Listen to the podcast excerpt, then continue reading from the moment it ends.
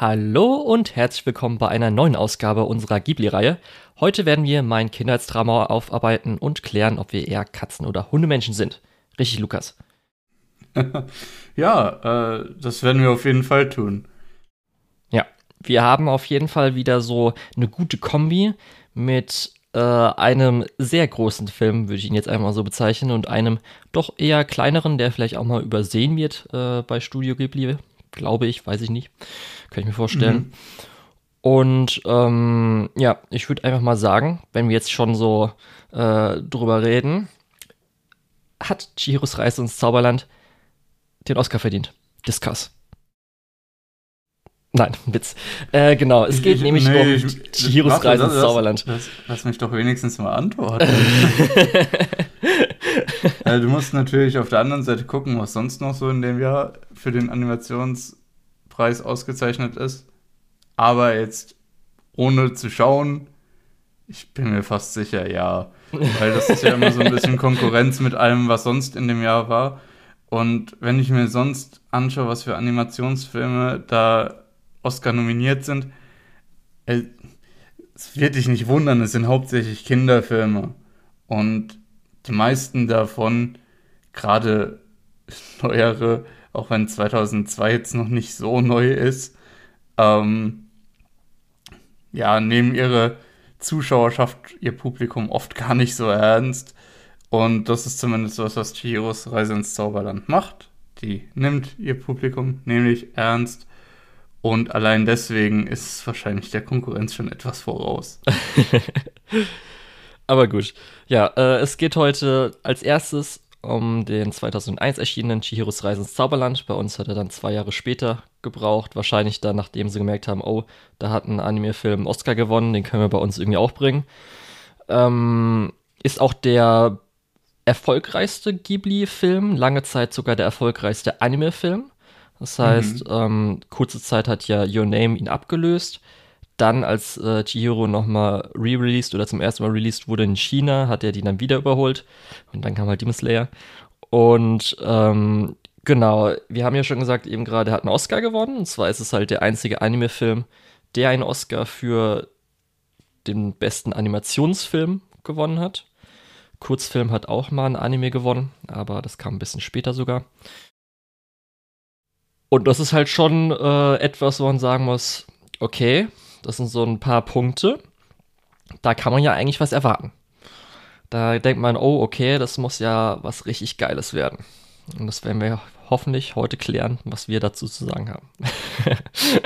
Kurz, weil du es angesprochen hast. Ich habe jetzt mal recherchiert. Okay. Was denn mit äh, Spirited Away oder Chihiros Reise ins Zauberland sonst noch so nominiert war. Du kannst mir mal sagen, ob einer dieser Filme es mehr verdient hätte. Okay. Und zwar, wir haben Ice Age. Ja, ja. Ist weiter. Es, es ist schon eher so ein Slapstick-Ding, was nicht unbedingt für seine künstlerische Machart prämiert werden muss. Ich meine, dieses Baby von Ice Age war ja vor kurzem noch mal so ein Meme, weil es einfach so scheiße aussieht in Retrospektive. Und ich kann euch auch sagen, damals war das CGI auch nicht das Beste.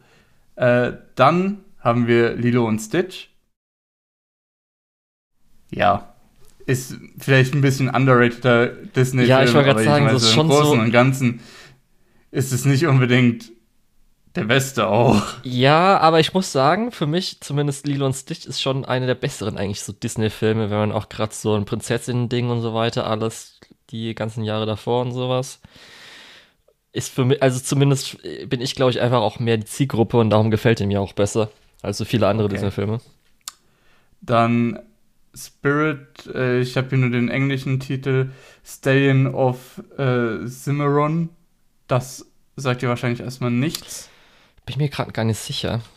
Ist ein Pferdefilm. Ist dieser Pferdefilm. Ach, das ist der hier bei ja. uns mit äh, der ja, braune und schwarze Haare. Genau, Wilde Mustang Spirit. Ja. Ja. Doch, das hatte ich im Kopf, darum. Okay. Ja, gut. Man kann vielleicht raushören, ich habe den nicht gesehen. ich auch nicht. Ich bin mir auch fast sicher, dass ich den nicht gucken werde. Ja. Und mhm. Schatzplanet, Treasure Planet. Ja, das sind halt wirklich so die zwei auch, Disney-Filme, die ich halt auch gut finde. Treasure Planet ist, glaube ich, unter den Disney-Filmen ein kompletter Geheimtipp. Aber es liegt halt auch vielleicht so ein bisschen daran, dass der ein bisschen unterm Radar geflogen ist. Und auch, ja, aber ernsthaft, von den vier genannten Filmen ist keiner besser als Spirited Away oder Reise ins Zauberland. Ja, würde ich, glaube ich, jetzt auch so sagen. Ist schon richtig. Also da ist aber auch viel Abstand. Das ist nicht knapp oder so. Ja. Später habe ich, ich habe nur vorhin geguckt, weil mich hat es nochmal interessiert, äh, wann der Film, also der Shortfilm erschienen ist. Und dann habe ich auch gesehen, dass bei House Moving Castle ist auch so ein bisschen, wenn du schaust, oh, das sind aber manchmal ganz schön wenige Filme nominiert worden. Und da hat House Moving Castle hat verloren gegen äh, Wallace and Gromit, äh, der Wer irgendwas Film. War ich noch damals mhm. sogar im Kino damals als Kind. Oder als Teenager. Ja, aber das, das ist so ein bisschen genau das, wenn unter den Animationsfilmen einer ist, der sich ein bisschen an eine erwachsenere Zielgruppe richtet, dann wird er oft auch irgendwo honoriert, auch wenn es oft nicht unbedingt Sinn macht. Ähm, und ansonsten sind es hauptsächlich Kinderfilme, die dann eben ein bisschen belächelt werden und eher so, ja, okay, dann ist es halt dieses Mal der neue Pixar-Film und nächstes Mal ist es der neue Disney-Film und dann ist es mal wieder der neue äh, Pixar-Film. Ja, also es ist auch wirklich so, es ist ja nicht nur, also ich habe ja schon erwähnt, eigentlich der einzige Anime-Film, der gewonnen hat, aber theoretisch ist Chihiro auch der einzige nicht-US-Animationsfilm, der den besten Animationsfilm gewonnen hat. Und das ist schon ein bisschen komisch, wenn man sich überlegt, so, okay, hm. Aber ich glaube insgesamt, und ich glaube, das ist auch kein Geheimnis, bin ich der größte Fan von den Oscars. aber gut, sind wir da jetzt mal dabei. Äh, Miyazaki hat einen Oscar gewonnen. Schön für ihn. Und aber kommen wir jetzt erstmal zum Film. Chihiros Reise ins Zauberland. Erst, weil ich dich fragen will, wie findest du den deutschen Titel? ähm. Weil ich habe jetzt dann so gemerkt, nachdem ich jetzt einen Film so zum ersten Mal richtig angeschaut und wahrgenommen habe, da ich jetzt auch in Zukunft, glaube ich, weiß nochmal, um was es genau alles so geht, welche Szenen. Und ich dann jetzt zumindest äh, das Romanisi äh, den romantisierten Titel vom original japanischen Titel gesehen habe. Da ist ja zumindest der ein oder andere Aspekt drin, der auch ganz cool auf den oder metamäßig vom Film so ein bisschen da mit reinspielt. Ja. Okay. Ich kann kurz sagen, ich finde weder den deutschen Titel, noch den englischen Titel, noch den japanischen Titel gut. Ich finde alle drei gar nicht so gut. Ich muss sagen, auch als ich die Titel angeguckt habe, ich musste halt ein bisschen schon lachen, als ich Le Voyage de, de Chihiro gelesen habe, der französische Titel. Irgendwie so einfach nur Le Voyage, weiß nicht, irgendwie muss ich dann. Das ist auch kein guter Titel. Nein. Sorry. Was hast du denn genommen? Irgendwas im Badehaus? Die, nee, auch das nicht. Chihiro und das Badehaus der Götter wäre auch irgendwie dumm. Ja, du musst auf jeden ja, Fall immer den, den Namen nehmen, gell? Lukas, immer den Namen nehmen. Ja, ja, hatten wir ja. erst letzte Folge, also in der richtigen Chronologie, nicht in der. Also findest du aber zumindest nicht besser, dass im Japanischen noch das mit dem Sen und dann Sen-To noch mit drin ist? Nein, finde ich okay. auch nicht gut. Okay. Ich weiß nicht, was du hören willst. Ich finde, find, der Film ist super. Mit den Titeln haben sie sich aber in jeder Sprache vergriffen. Ich finde, keiner dieser Titel ist. Ich finde halt schon diesen, dieses Dreifach-Ding, das halt Sento, weil Badehaus, Sen, weil es der Name von Chihiro ist, als ihre Zeichen weggenommen wurden, finde ich halt irgendwie schon mhm. gut. Mag ich. Aber okay. Ja, also es ja, im Endeffekt ist Wortwitz. Aber wo wir bei, bei Wortwitzen sind, ähm, das Kanji, was aus Chihiros Name rausgenommen wurde, weißt du, für was das steht? Also nein, raten könnte ich jetzt. Aber so, sowas, sowas wie erforschen, suchen. Okay. Das ist so. Ja, ganz nett. Und das ist ja genau das, was Yubaba nicht will, dass Chihiro tut. Also nimmt sie ihr dieses Zeichen weg finde ich, ist vielleicht doch auch ein gar nicht so uncleverer Trick, wenn ja. wir bei den ganzen Wortspielen hier sind, dann können wir da nämlich jetzt auch gleich die Klappe drauf machen. Jo. Wir haben jetzt auch schon so viel geredet, sind noch gar nicht zum Film an sich eigentlich so gekommen, weil ich glaube, wir schon krass davon ausgehen, dass man sehr viele Anime-Fans diesen Film gesehen haben. Nicht, nicht nur das, man muss, glaube ich, auch den Film ein bisschen einordnen, weil gerade diese Zeit, gerade dieses äh, Anfang der 2000er, wo Anime gewissermaßen noch einen Boom hat, hatte. Ich weiß nicht, ob der immer noch anhält. Das ist wahrscheinlich eher eine andere nee, Welle, die dann neuer, mit dem genau. gekommen also es gab den 2000er-Boom, genau. dann äh, äh, ja. Ja, und genau, Chihiros Reise ins Zauberland ist eben genau so ein Film, der da maßgeblich mitgewirkt hat, weil eben da ein Oscar gewonnen wurde von, wie du schon gesagt hast, das erste Mal von einem nicht-amerikanischen äh, ja, Filmhaus. Ähm, und es hat viel Aufmerksamkeit generiert. Und deswegen ist auch äh, Chihiros Reise ins Zauberland noch mehr als andere Ghibli-Filme einfach ein Film, der nicht Anime-Fans ein Begriff ist.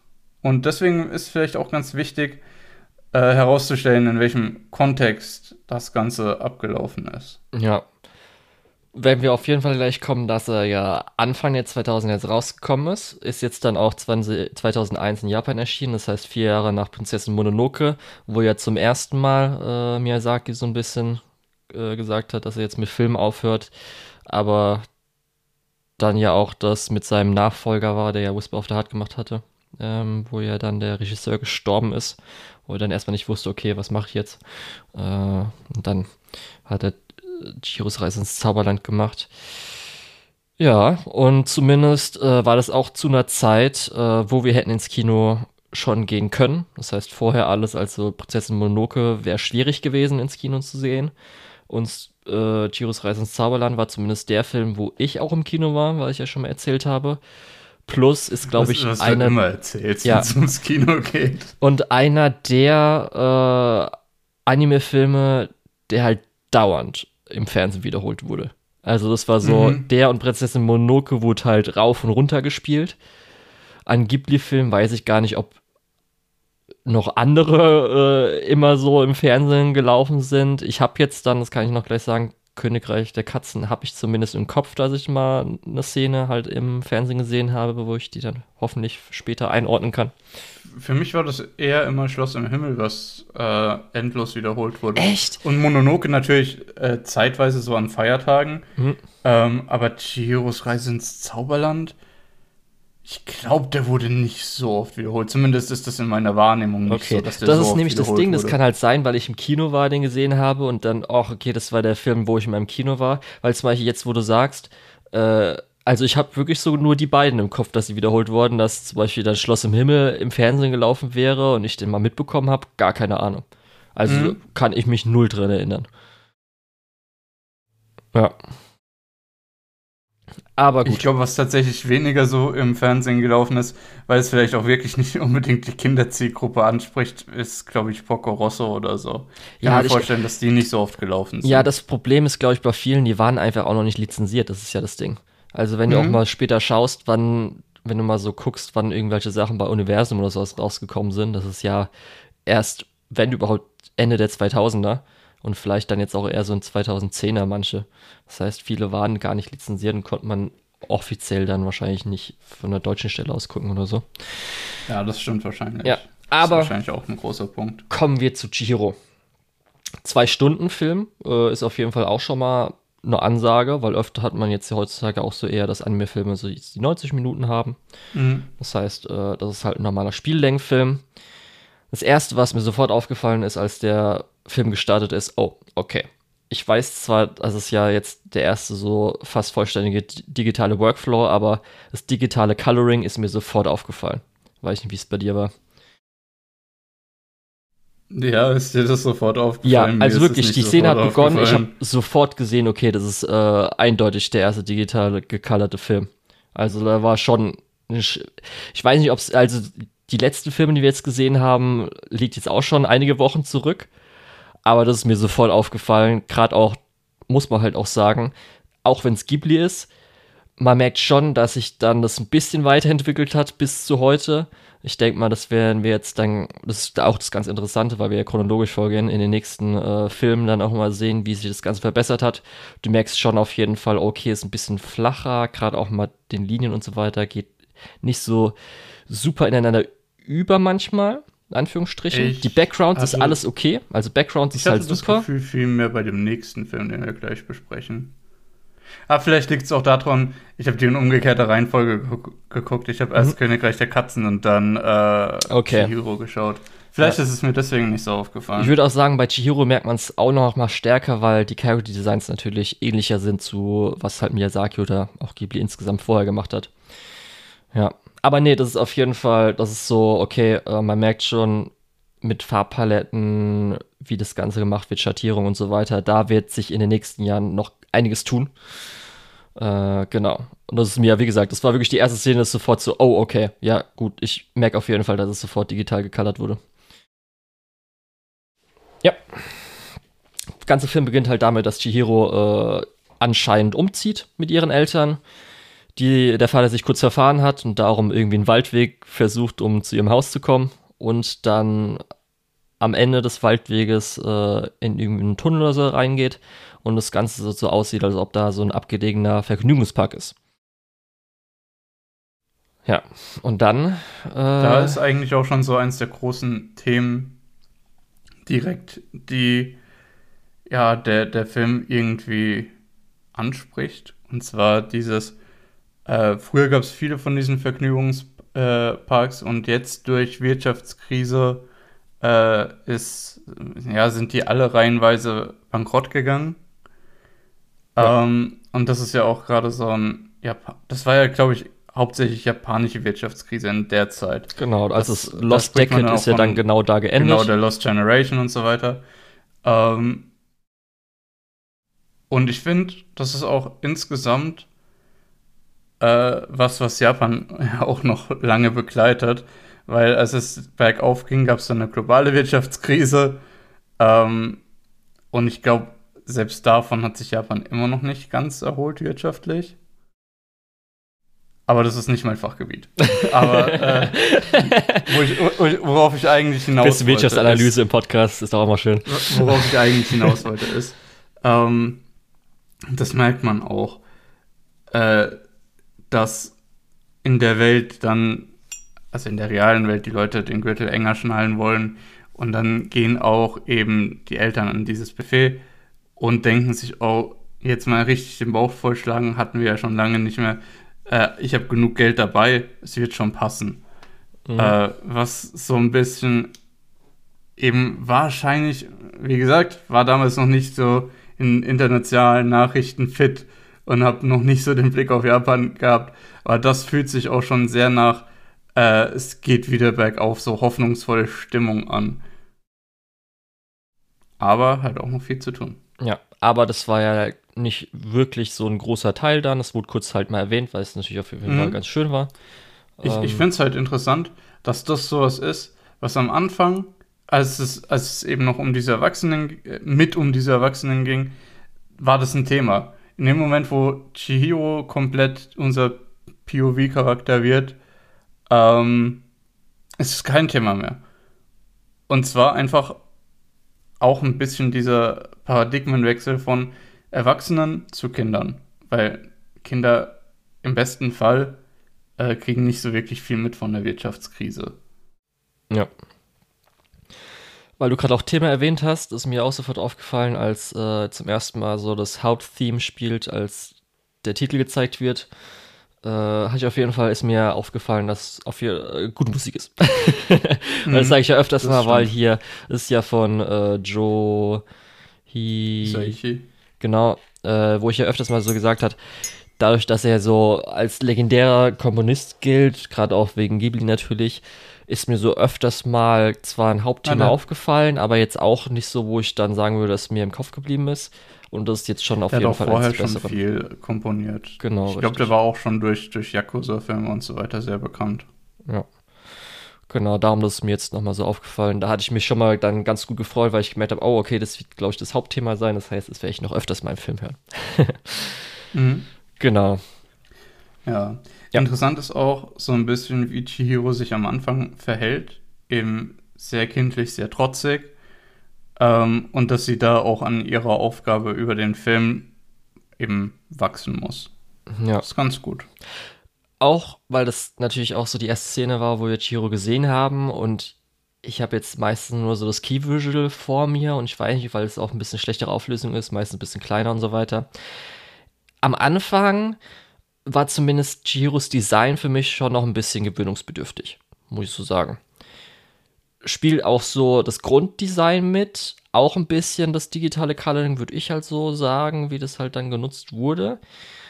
Ich habe dann auch gemerkt, auf jeden Fall über den Lauf des Films, es gibt verschiedene Einstellungen, wie sie dann irgendwie gestikuliert oder halt ähm, äh, bestimmte Gesichter macht und so weiter. Da funktioniert es besser für mich. Mhm. Aber schon so beim ersten Mal im Auto und ich so, oh, okay, irgendwie, ah, so ist jetzt der Charakter nochmal richtig, wenn man auch näher sieht und so weiter. War erstmal so, oh, okay, mm, mal schauen. Meinst du, das ist, weil sie sich so sehr von den Hintergründen und der Stimmung äh, abhebt? mit ihrem Design oder dieses leicht froschartige würde ich halt so sagen. Das ist so ein Ach bisschen so. Die Gesichtskonturen gefallen dir nicht. Ja, so einfach äh, Verhältnis so ein bisschen. Darum öfters mal halt, wenn sie dann irgendein Gesicht macht, dann wirkt es, äh, merke ich, glaube ich, auch, was halt mit dem Design gemacht werden wollte. Also es muss ja, also wurde, sie wurde ja so designt, um halt bestimmte Animationen zu ermöglichen. Da habe ich das dann schon gemerkt. Aber so ist dann schon ein bisschen so, wo ich sage, hm, okay, in vielen Szenen dann schon so ein bisschen so, fast vielleicht zu Kindern, dass ich äh, auch Kinder vielleicht dann nicht so mag, dann ist das okay. ich wollte gerade wollt schon sagen, das sind doch eher so kindliche Proportionen halt. Ja, vielleicht. Aber wenn ich jetzt auch zum Beispiel vergleiche mit so ein paar anderen, äh, okay, das waren meistens, glaube ich, Teenager, weil sie ist ja mhm. wahrscheinlich so acht bis zehn. Ich weiß gerade gar nicht, steht es hier irgendwo? Äh, zehn. Ja, zehn, das heißt, sie glaube ich noch mal jünger als die meisten Protagonisten mhm. in Ghibli-Filmen, die jetzt so da waren, außer vielleicht sowas wie ähm, Fireflies oder sowas, Glühwürmchen. Mhm. Ja, aber das ist mir auf jeden Fall erstmal so ein bisschen so, hm, okay, mal schauen, aber es hat sich zumindest bis zum Ende ein bisschen gelegt, äh, genau, ja. Ja, und dann äh, sehen wir auf jeden Fall diese, finde ich, mega geile Stadt äh, oder kleine Stadt, in Anführungsstrichen, dieser Vergnügungspark, Restaurant, Le Ladenzeile. Ich muss auch sagen, verlassen allein schon sprüht es so viel Leben einfach. Das sieht schon, ohne dass irgendjemand da rumrennt, einfach total lebhaft aus. Diese Ladengeschäfte sind zwar komplett verlassen, sehen aber nicht runtergekommen aus. Und irgendwie den Spagat da hinzukriegen, stelle ich mir furchtbar schwer vor. Ja. Weil es funktioniert halt wirklich gut.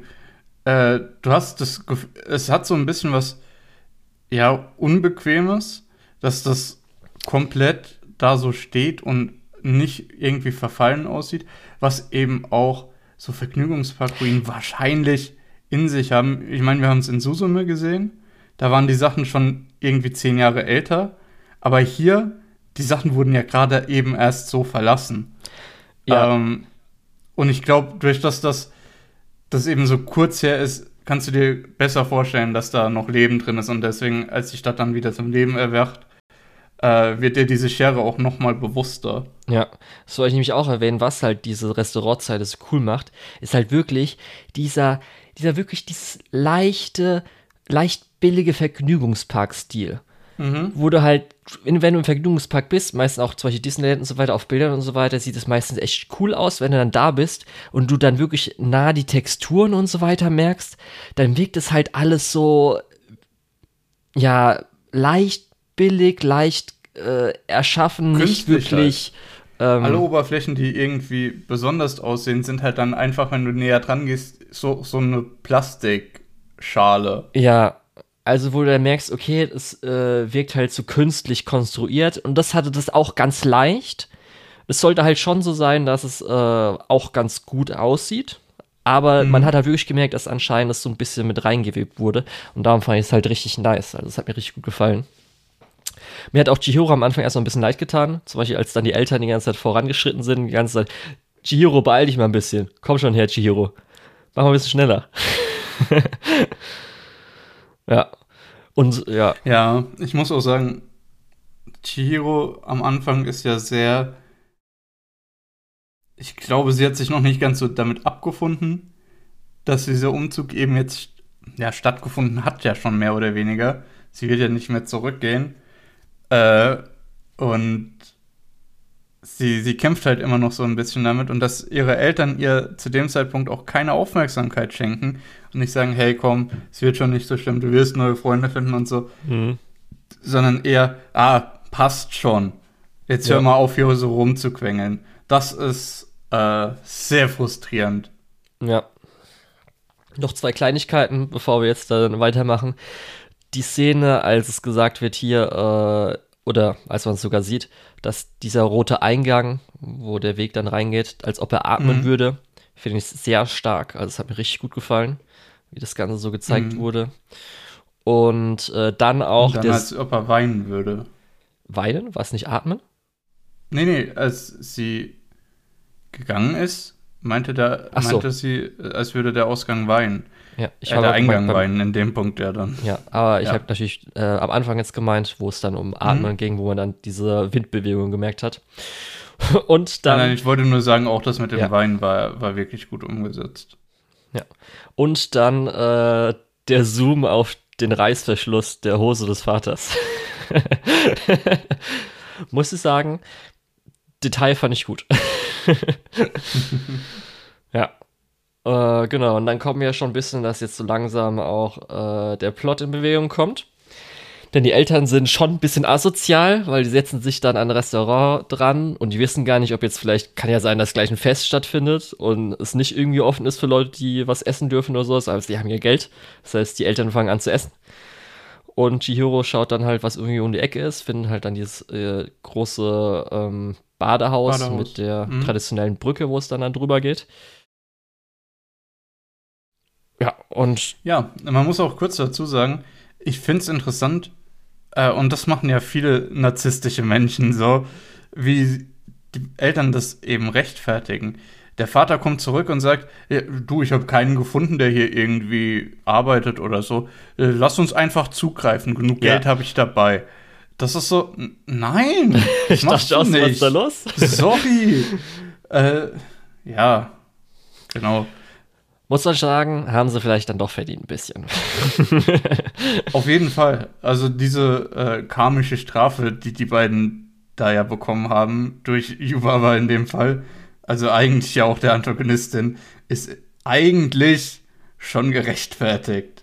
Ja, also in, in Fairy Tale Logic natürlich. Nicht, natürlich, natürlich. Äh, Im Sinne also, von, du solltest deine Person verlieren, wenn du ähm, zu gierig bist.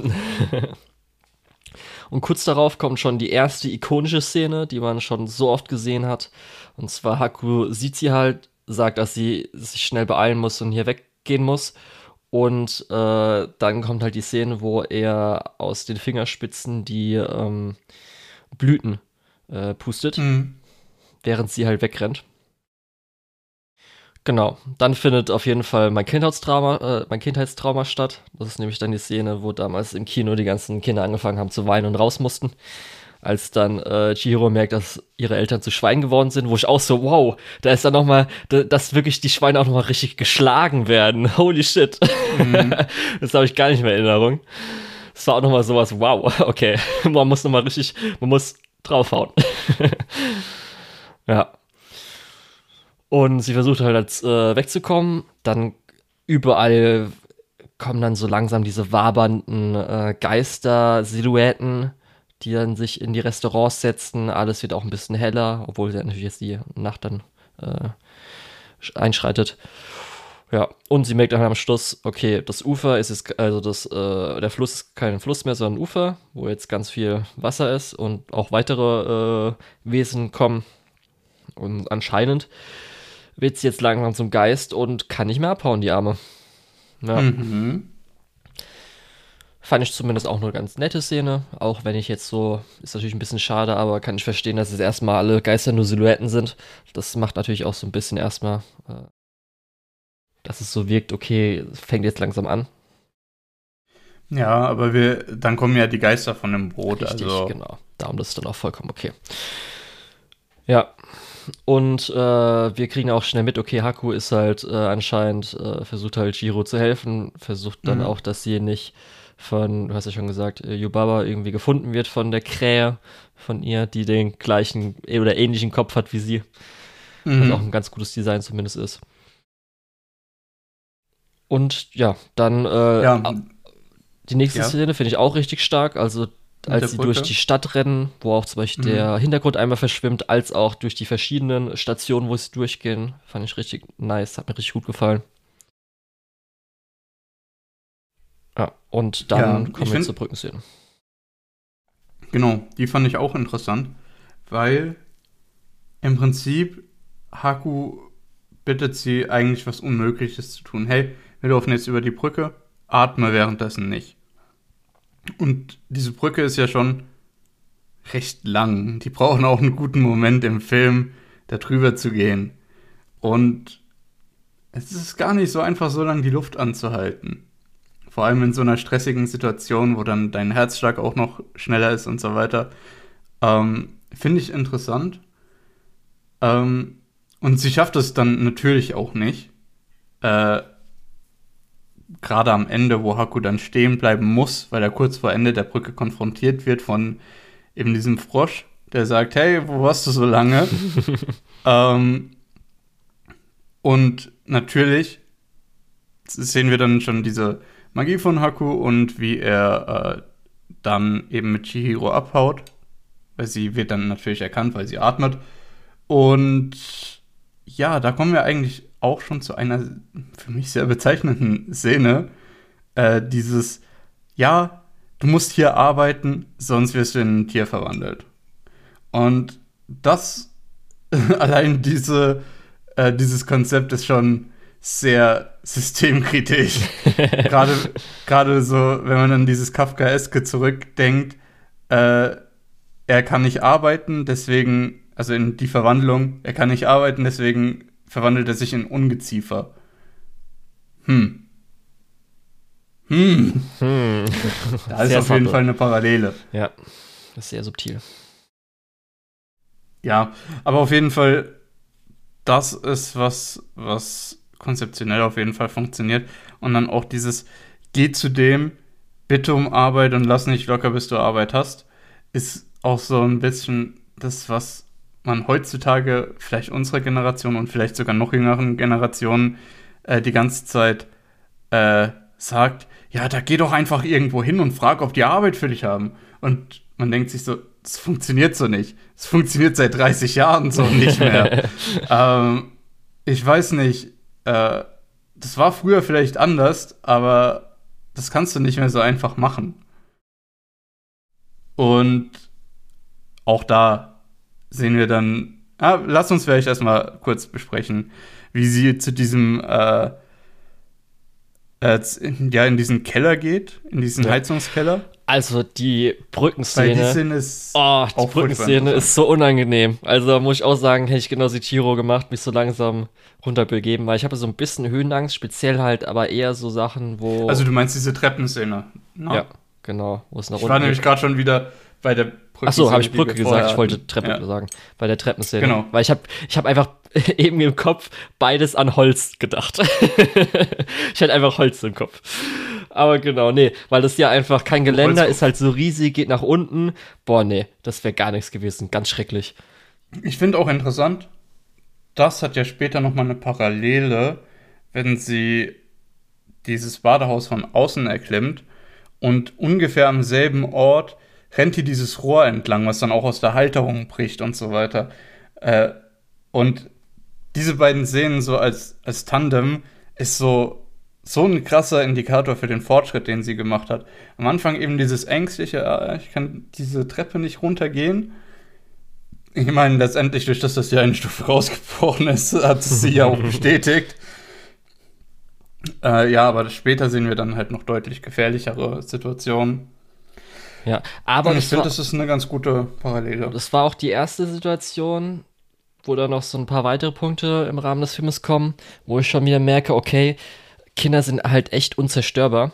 Weil lustigerweise habe ich gerade äh, in dieser Woche auch so einen Clip gesehen, äh, und zwar ein Fußballspieler, äh, ein deutscher Fußballspieler, wo irgendwie er halt äh, am Ende äh, des Spielfelds halt einen Ball retten wollte, hat es halt gemacht und musste dann auslaufen, weil er halt zu schnell gesprintet ist. Und schon dadurch anscheinend, weil es geregnet hat und so weiter, konnte er nicht so wirklich krass stoppen und ist dann halt gegen eine ähm, Steinwand, die dann schon ein gutes Stück zwar hinten dran ist, aber trotzdem, wenn man anscheinend so schnell kommt, dahin läuft. Es wirkte auf den ersten Blick zum Beispiel für mich auch so ein bisschen, okay, der war nicht schnell genug, aber er ist halt gegen die Wand gelaufen und anscheinend ohnmächtig geworden danach. Und so eine ähnliche Szene war ja dann, als dann Shiro nach unten gelaufen ist. Und da wirkt es schon, dass sie ein bisschen äh, auch Geschwindigkeit hatte, als sie auf die Wand halt zugelaufen ist. Und es gibt dann so zwei, drei Sachen, wo ich dachte, okay, ist Chihiro jetzt tot in diesem Film? Weil sie fällt ja schon hin und wieder mal auch auf den Kopf, und zwar auf den Hinterkopf. Und zwar sogar auf Stein. Und da dachte ich mir, okay, gut. Also Kinder sind echt unzerstörbar. Die überleben einiges. Ja. Ja. Aber dann äh, kommen wir beim, ich glaube, auch deutsche Übersetzung ist meistens ein bisschen so Onkelchen, oder? äh, du meinst äh, jetzt Kamachi? Ja. Äh, ich habe den Film auf Deutsch geguckt. Ja. Der wird eigentlich nur noch beim Namen genannt. Okay. Ähm, das Und war, ich glaube, irgendwie ich nur Onkelchen merken. Ich weiß auch nicht. Ich glaube, Lin nennt ihn öf- öfters mal so und dann in deutschen Ja, ja, Untertiteln äh, halt oder glaub- sowas. Sie nennt ihn, weil er ihr Onkel ist. Ja, und dann äh, kommen wir da halt an und das ist ja auch recht ikonisch, als er dann halt mit seinen Mhm. vier Armen Sachen bearbeitet, plus man dann zum ersten Mal auch die Rußmännchen sieht. Die wir ja schon von Totoro kannten. Aber ich glaube, ich, ich würde jetzt einfach mal behaupten, äh, die meisten Leute kennen sie wahrscheinlich eher von Shiro. Ja. Zumindest außerhalb Japans. Aber wir haben ja, das ist ja nicht der erste Teil unserer Ghibli-Serie. Wir sind ja schon die Experten. Ja. Wir kennen sogar dieses, jetzt habe ich den Namen vergessen, aber dieses kleine Tierchen, was vor äh, Totoro des Maskottchen des Studios war. Hast du vergessen? Äh, wa- was war, also ich habe gerade nur Panda Panda im Kopf, aber was meinst du äh, nochmal? Nein, nein, es gab Ja. doch Was in, ah, wie heißt es denn? In Nausicaa gab es doch das, äh, dieses eine kleine Katzenviech. Und es taucht ja auch im Schloss im Himmel dann auf. Ich kann wirklich. Du sagst Katzenviech, ich weiß, okay, stimmt, es gab eins, Ja, aber ja, ich habe keine Ahnung, wie es aussah. Also ich habe nee, ich weiß noch nicht mal gerade, wie es aussieht. Teto heißt das. Okay, das kann ich mir auch gerade gar nicht Katze. vorstellen, wie das nochmal an dem Logo aussah. Null Ahnung mehr, wie das an sich aussah, als auch im Logo. Zum Glück haben wir dich. Äh, ja, zum Glück haben wir mich. Ähm, ja, aber da sieht man so ein bisschen, wir gehen durch die Geschichte von Ghibli und äh, so ein paar Themen tauchen halt immer wieder auf. Und es ist nicht nur Themen, sondern auch Motive und Figuren, äh, die vielleicht auch nie so die größte, ja, äh, Präsenz haben. Aber teilweise kann man doch den, die ein oder andere Figur wiedererkennen. Ja, Ich finde auch, viele von diesen Froschmenschen haben einige Ähnlichkeit mit dem Mönch aus Mononoke. ja. Äh, Natürlich ein bisschen Mononoke kleidungsmäßig dadurch Ja. auch, aber auch so Gesichtszüge ist, glaube ich, so. Genau. Und die Haltung macht Ja. viel aus, glaube ich. Du hast erwähnt, Chihiro wurde gesagt, sie soll um Arbeit bitten und nicht äh, sich abwimmeln lassen. Mhm. Was macht sie? sie lässt sich Sie abwimmeln. lässt sich abwimmeln. und, geht auch, und lässt, wird auch noch zur Person und lässt sich zur Person Genau. führen, wo sie vorher gewarnt wurde, dass sie von ihr gesucht wird und sie da nicht hingehen darf.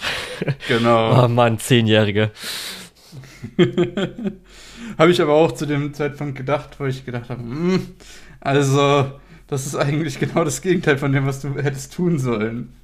Ja, davor ist aber auch echt so eine süße Szene mit halt den Rußmännchen, wo halt das eine Rußmännchen Mhm. mit der Kohle, wo es halt dann äh, zu schwach ist und aufs drauf fällt, Chihiro dann halt hilft und dann alle anderen Rußmännchen. Äh, ich denke, oh, jetzt müssen wir nicht mehr arbeiten. Ja, und es auffallen lassen. Das war auf jeden Fall eine echt schöne und süße Szene. Ja. Ähm, da ist mir auch sowas, da komme ich nochmal zurück, glaube ich, zum digitalen Coloring.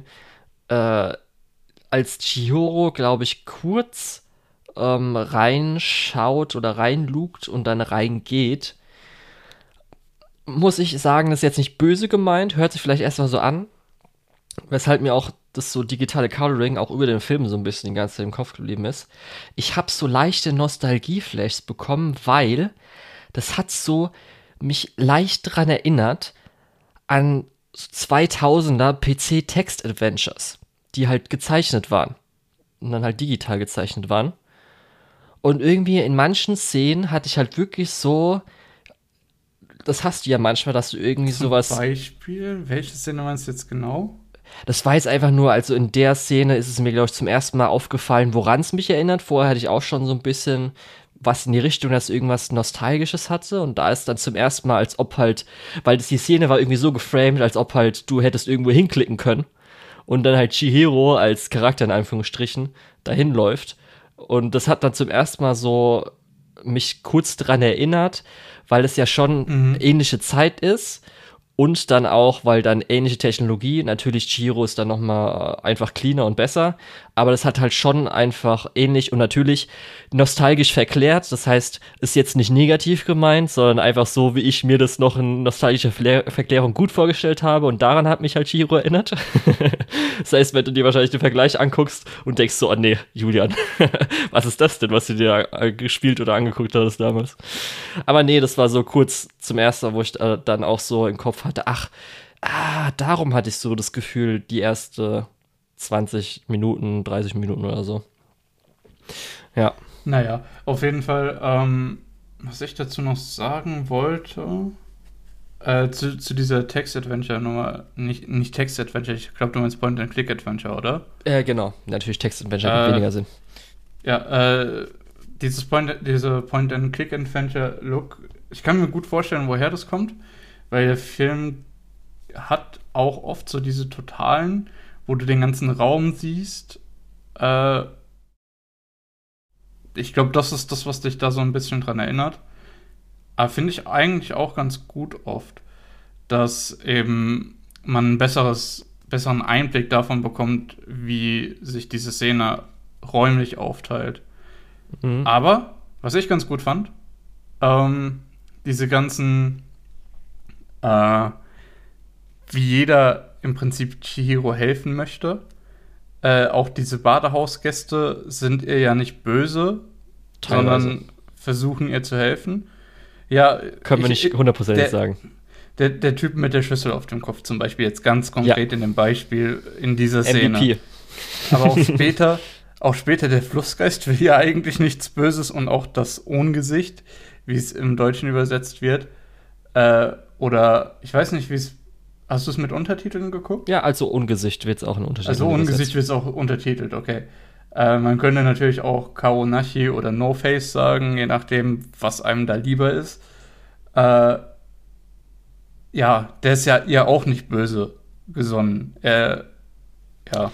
Ja, er ist halt ein Simp, aber das ist halt was anderes.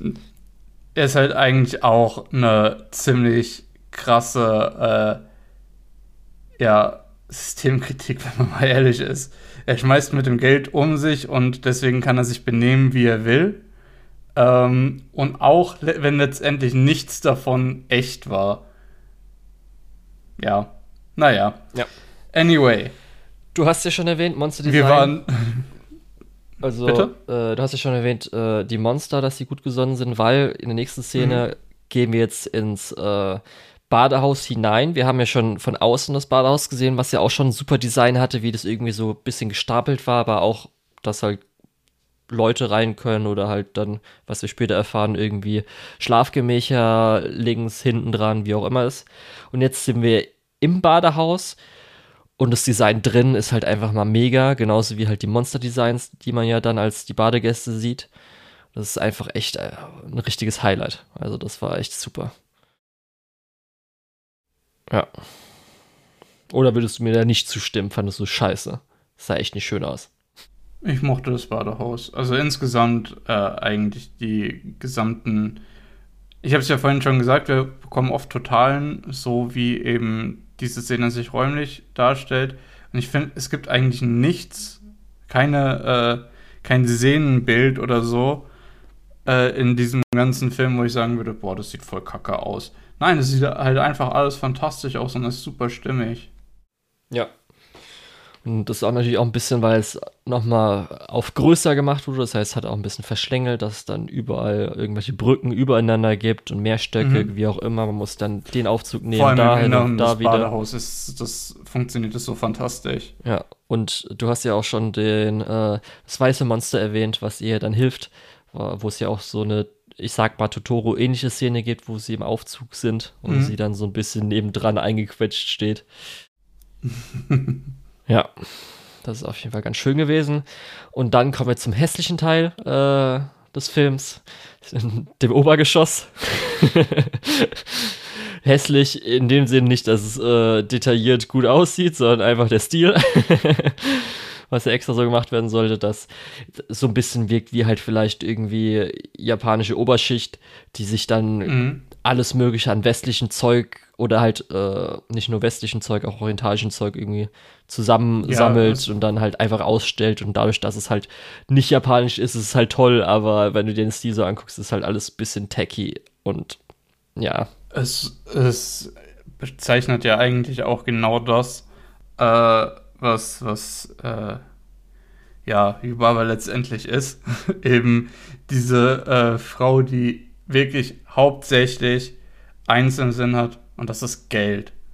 Also jeder, der nicht arbeitet, in dem Fall für sie arbeitet, weil in dieser Welt gibt es halt niemand anders, der Leute beschäftigt, weil das gehört ja alles so zu ihrem Badehaus.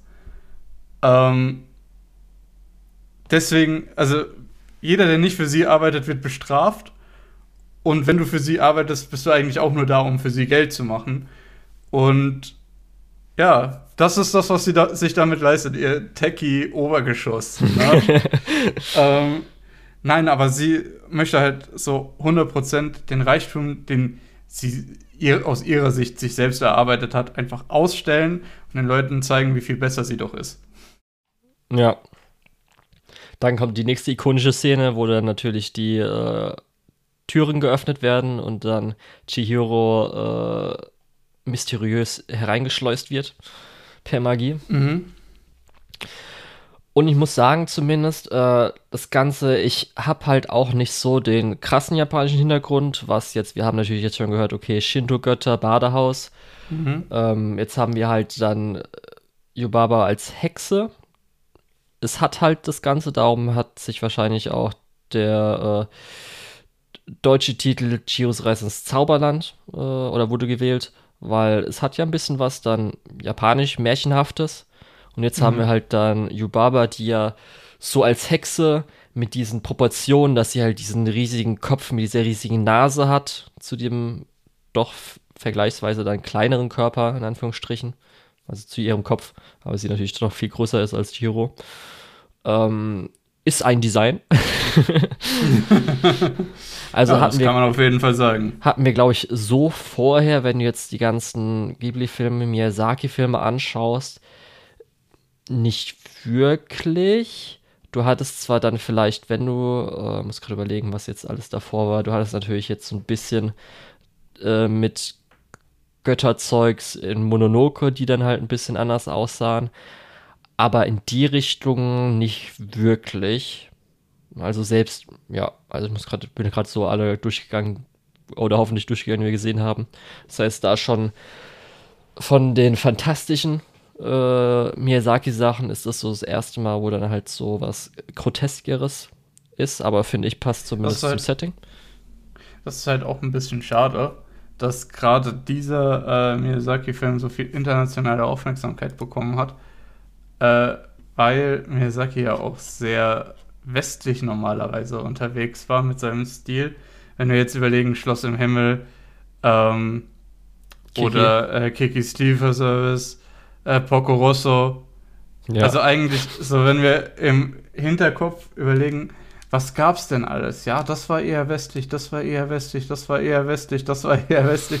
dann kommt Prinzessin Mononoke und Chihiros Reise ins Zauberland und dann bekommt er aber die Aufmerksamkeit, wo man sich dann denkt, ja, das ist dann unterstreicht so ein bisschen noch so dieses fernöstliche, dieses andersartige, was ich auf der einen Seite cool finde, dass man dieser äh, kulturellen Richtung dann eben auch den Platz einräumt. Auf der anderen Seite finde ich das aber auch so ein bisschen, ja, aber er hat sich nicht immer nur an seinem Kulturkreis orientiert. Das ist mhm. irgendwie ein bisschen schade. Gerade wenn man zurückschaut, äh, der erste Film Horus, Prinz der Sonne, den wir gesehen haben, hat halt komplett andere mythologische Einschläge. Äh, ja, ja, naja.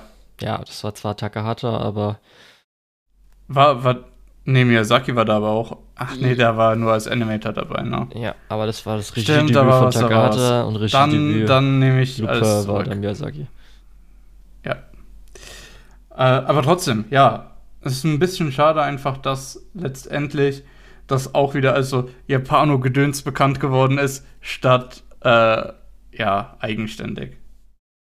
Ja, aber ist dann trotzdem äh, so halt ganz schön, wie halt ein paar Sachen so gemischt wurden, weil mhm. ich weiß es nicht, das Hexenmäßige ist ja, denke ich, schon eher ein bisschen westlicher. Also ich muss gerade überlegen, so japanisch.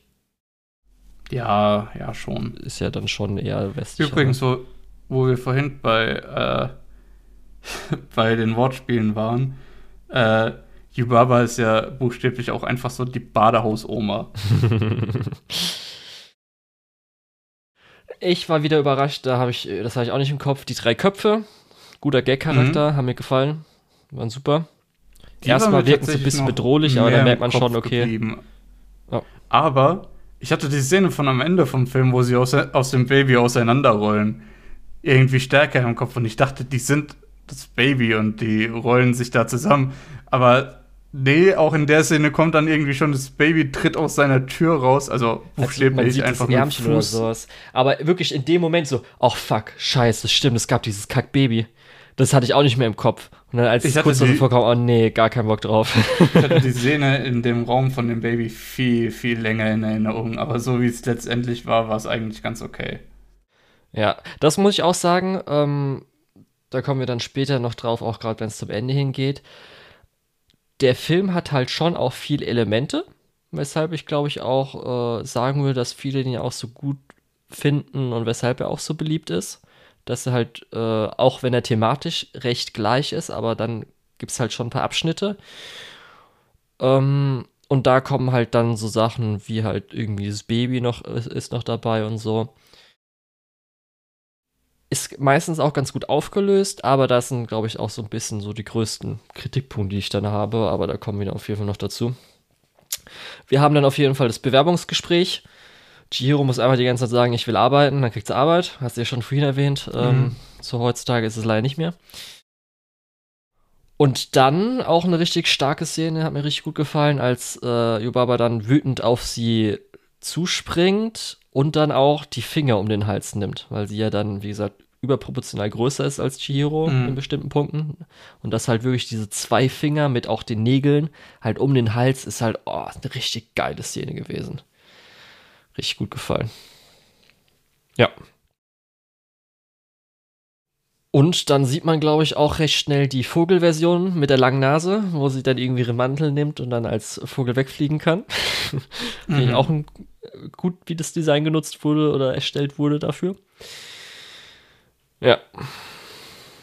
Und wir erfahren dann, dass, äh, oder wir kriegen dann äh, gesagt, hier, ähm, Giro, dein Name wird gestohlen. Das heißt, äh, sie heißt. Ja, wir kriegen das ja dann ja. Am Anfang heißt das noch nicht, ja, dein Name wird gestohlen, sondern ähm, Yubaba nimmt einfach eine Silbe aus dem Namen weg. Wir waren ja vorhin schon dabei, dass es eben diese Silbe für äh, ja, dem Sa den Sachen auf den Grund gehen ist. Ähm, was ja Yubaba genau Also du meinst, will. dass äh, die anderen Silben weggenommen werden und das jetzt dann, äh, also. Nein, nein, das ist die Silbe, die sie wegnimmt. Wegnimmt. Ja diese Silbe äh, Chi oder Zen äh, also für 1000, Ja. ich meine für 1000, eben in den unterschiedlichen Aussprachen von dem äh, Kanji, Mhm. äh, die bleibt ja dann. Und deswegen wird aus Chihiro dann ohne das andere Zeichen Zen. Okay, was so. für uns vielleicht ein bisschen weniger Sinn macht, aber Ja. vielleicht für, für japanische Zuschauer. Äh, ich wollte nur so interessant klären, Und- dass weggenommen wird und dann theoretisch zur Aussprache Zen in Anführungsstrichen übrig. ist. Genau, genau. Und das sagt ja Haku dann auch später, dass äh, Yubaba versucht, die Leute mit ihren Namen zu kontrollieren. Und das finde ich thematisch dann doch schon auch recht interessant. Ja. Äh, also, dass das nicht so, wie man es ursprünglich angenommen hat, als jemand, der, der keine Ahnung von der Sprache hat, dass die einfach einen anderen Namen bekommt und dann ihre Identität verliert. Nein, es ist noch ein bisschen äh, bösartiger fast. Ja. Wir hatten ja vorher dann auch schon, als äh, Chihiro nach oben geleitet wurde, zu Yubaba Lin kennengelernt, wo die ja schon gesagt Mhm. hat, dass sie anscheinend dann Nichte von ähm, K- Kamachi ist. Und äh, wo sie auch so ein bisschen, man auch gemerkt hat, okay, sie hat wahrscheinlich ein, äh, also ist äh, Chihiro auch gut gesinnt und äh, hat vielleicht ein bisschen auch Mitleid. Und ähm, ja, ihr wird dann Zen untergestellt. Das heißt, äh, sie bekommt dann auch, also Zen bekommt auch Arbeitskleidung und soll dann halt im Badehaus ganz normal arbeiten. Ich glaube, am Tag darauf ist gleich die Szene mit Haku oder Ja, ja, das passiert alles ziemlich stark auf stark. ja, weil da ist dann Ähm. auch die, die ikonische Busch-Szene, beziehungsweise also durch die ähm, Blu das Blumenbeet. Hm. Die ja, Was ich noch interessant finde, Ja. ist nur, weil du gerade dabei warst, dass sie die als Assistenz bekommen hat, ähm, dass äh, Lynn direkt sagt, was? Nein, ich brauche keine Assistenz, doch nicht die und so. und dann, als alle so sagen, ja, was soll das? Jetzt hast du die an der Backe. Und dann dreht sie sich um und sagt, hey, ganz gut, äh, ist ganz gut gelaufen, oder? das hat so ein bisschen so, So. nein, ich habe kein äh, Lieblingskind. Du bist mein Lieblingskind und zwar sehr. Das ja, ja, genau. ja, ich, ich finde es sehr interessant, dass sie da eben ein bisschen die, die Außenwirkung behalten will. Ah, niemand will mit den Menschen zusammenarbeiten. Ja, du, ey, ich auch nicht. ähm, Aber auch, Ja. das, da sieht man ja aber auch schon so, weil Lin findet dann so, oh, mega cool, du bist, du hast bei Yubaba direkt den Job bekommen oder bist da hingekommen, ist ja mal mega, Mhm. dass sie das gar nicht so als negativ sieht. Das, weil Haku sagt ja so, ey, äh, du musst abhauen, das ist ganz schlimm, versuch nicht da zu arbeiten oder bla bla bla. Und Lin ist so, was, du warst bei Yubaba und hast einen Job bekommen, ist ja mal mega cool, dass da nicht so... fairerweise sagt Lynn später selbst, dass sie eigentlich versucht abzuhauen. Ja. Genug Geld zusammenzubekommen und dann abzuhauen. Ja. Genau. Und äh, dann ist auf jeden Fall äh, die Szene, wie gesagt, durch den Blumengarten, wo dann Haku Sam begleitet zu ihren Eltern, wo man dann noch mal kurz die Eltern sieht, weil die jetzt im Schweinestall untergebracht wurden. Und dann einfach so, ja, Mama, Papa, während es dann die Schweine einfach irgendwie fressen. Ja. Und dann klärt dann auch Haku das Ganze, dass anscheinend jetzt ihr Name halt gestohlen wurde. Und dass sie jetzt, äh, weil Sam halt auch zu dem Zeitpunkt sich selbst als Sam bezeichnet, nicht mit dem alten Namen. Und dann sagt Haku nochmal kurz hier, dein Name war ja eigentlich Chihiro. Und dann sie, ach stimmt, mein Name Ah, war Chihiro. nein, findet sie ja selbst heraus, indem sie auf diesen Zettel schaut. Ja, genau. Was auch ganz gut ist, so thematisch, weil das ist was, was sie aus der alten Heimat äh, mitgenommen hat. Und zwar nicht nur aus der alten Heimat, die andere Welt, sondern auch aus der alten Stadt, aus der sie kommt. Fand ich auch mega, dass es halt wirklich, das war so die erste Szene, wo, Mhm. wo du die- das mit den Blumen gehabt hattest, wo du dann gemerkt hast, okay, anscheinend hat sie was bekommen, weil sie weggefahren ist und dass es da nochmal sehr gut eingesetzt wurde. Ja. Gutes Writing. Und- sehr gutes Writing.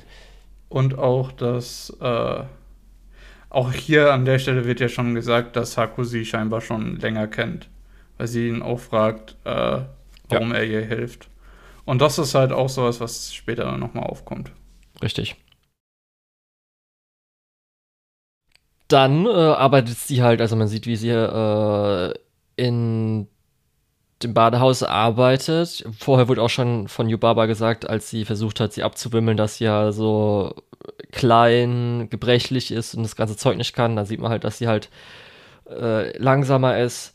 Muss ich auch sagen, ich mhm. habe dann so gemerkt, dass ich mich schon null mit der Lebensrealität so eines kleinen zehnjährigen Mädchens identifizieren konnte, weil ich echt, das hatte ich schon am Anfang, als bei den Rußmännchen sie die Kohle gehoben hatte, die so schwer war und ich so, okay, ist es jetzt einfach so, ist es normale Kohle? Ist normale Kohle so schwer?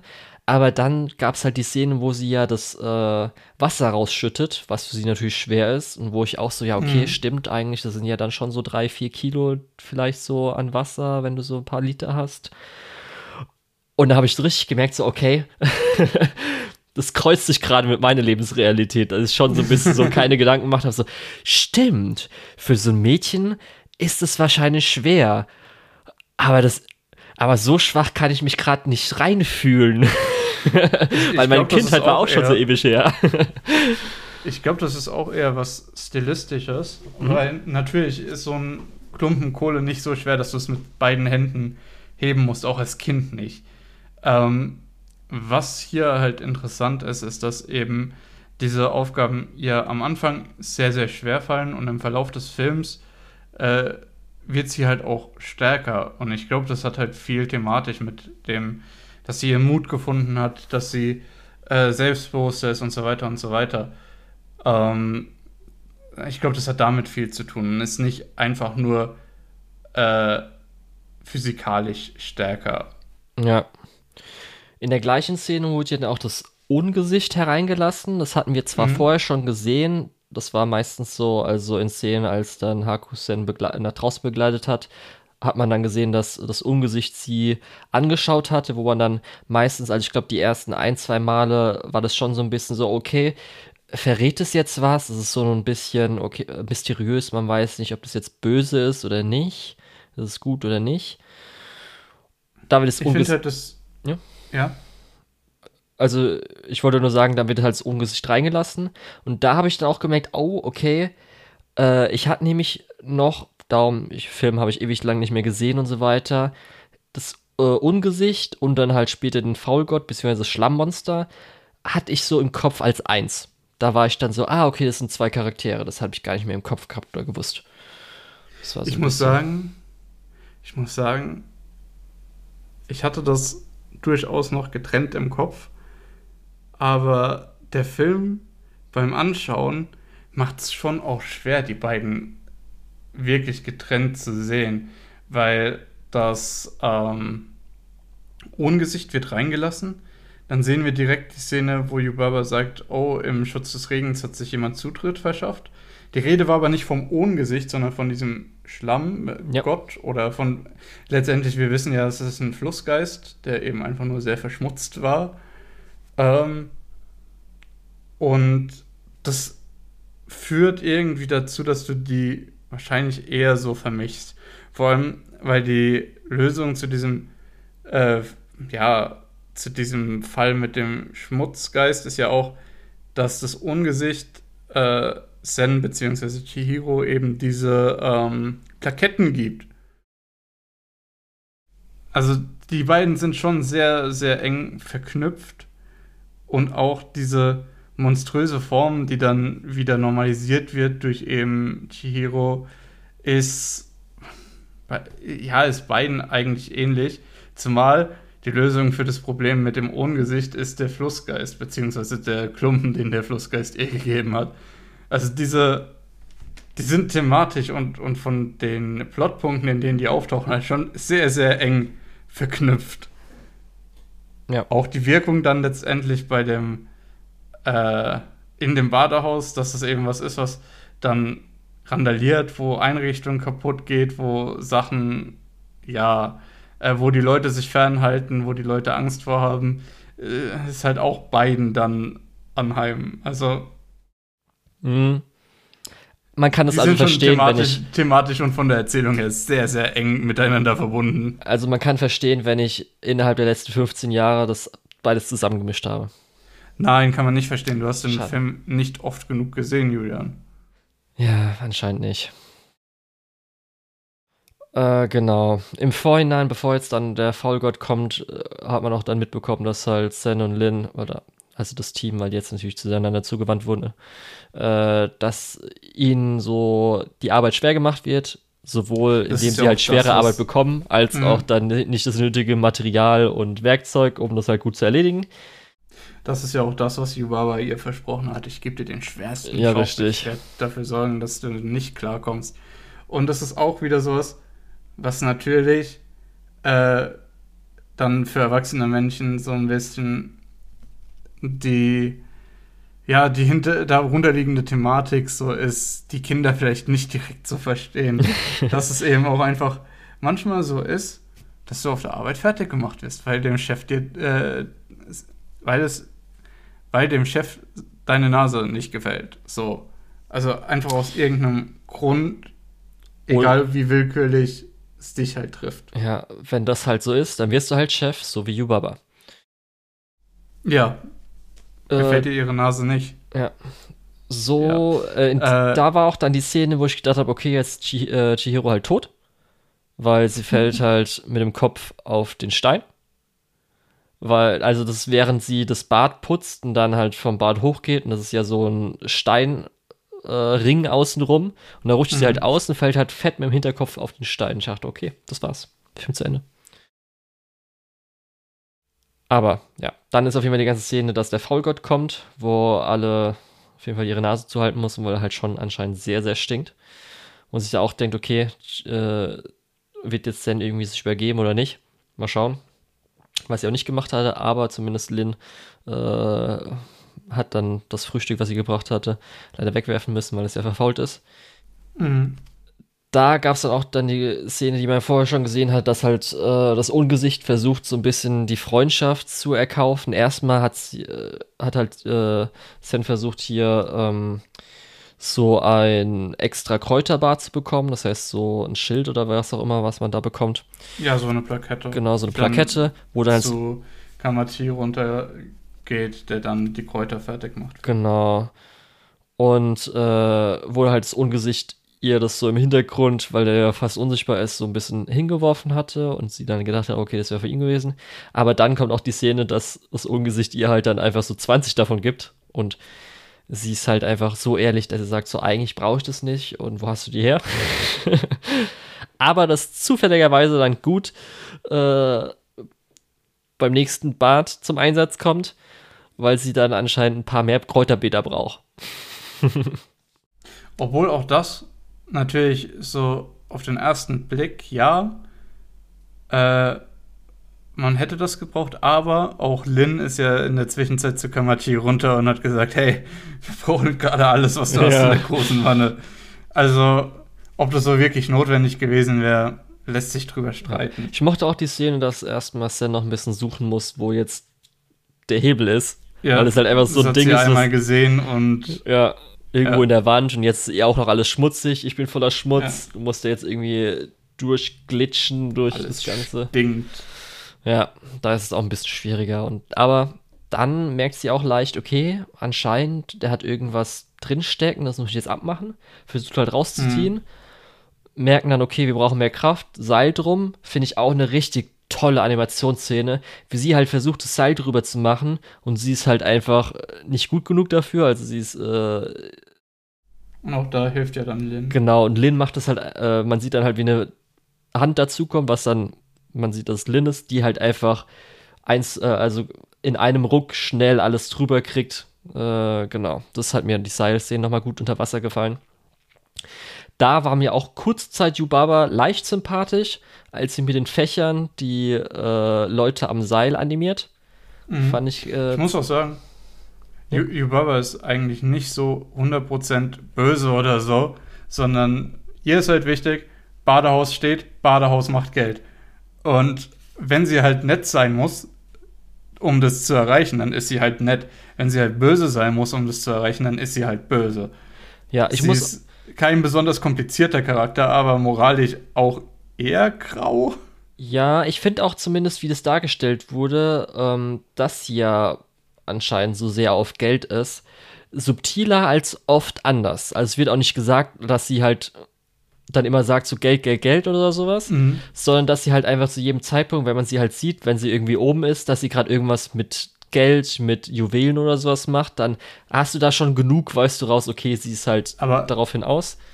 Aber gut, dass du gerade sagst, Geld, Geld, Geld, weil das ist das, was ich ja vorhin meinte. Viele, gerade die Kinder- und Jugendmedien, respektieren ihr Publikum nicht.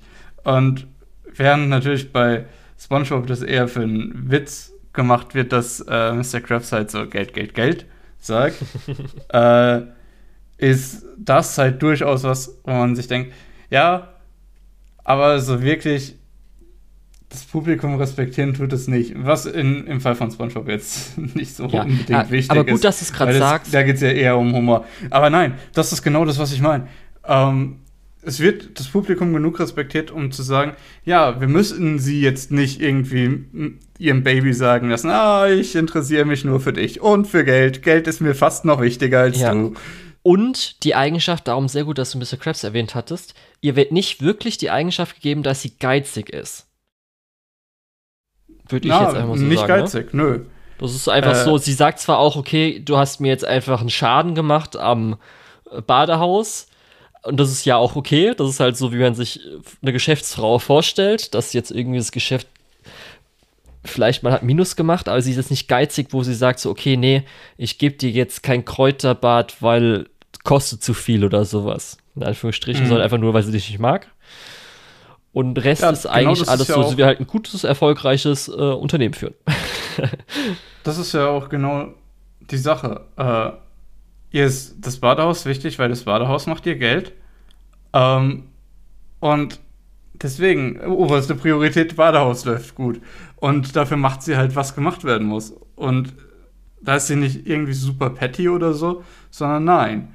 Es wird einfach das gemacht, was gemacht werden muss. Der, wenn man guckt, sie verweigert ja äh, Chihiro auch nicht selbst das Kräuterbad oder so, sondern dieser Frosch, der da sitzt, sagt, nee, nee, nee, das kriegst du aber nicht, das ist viel zu teuer. ähm, ja, dieser, dieser Lakai mehr oder weniger versucht ja da äh, Chihiro runterzubuttern und nicht Yubaba selbst. Ja. Weil Yuba- Yubaba ist es, glaube ich, herzlich egal, was die Leute machen, solange es läuft. Solange funktioniert, was sie tun. Ja. Ich glaube, das, das sagt Yubaba ja später auch nochmal Chihiro, wenn es eben ums Ohngesicht geht, wenn er eben so seinen Amoklauf da hatte und nach Chihiro verlangt hat. Äh, dann, bevor Chihiro da reingeht, um mit dem zu reden, sagt Yubaba ja auch mehr oder weniger, äh, ober, oberste Priorität ist, beruhig den, aber versuch auch noch so viel Gold wie möglich rauszubekommen.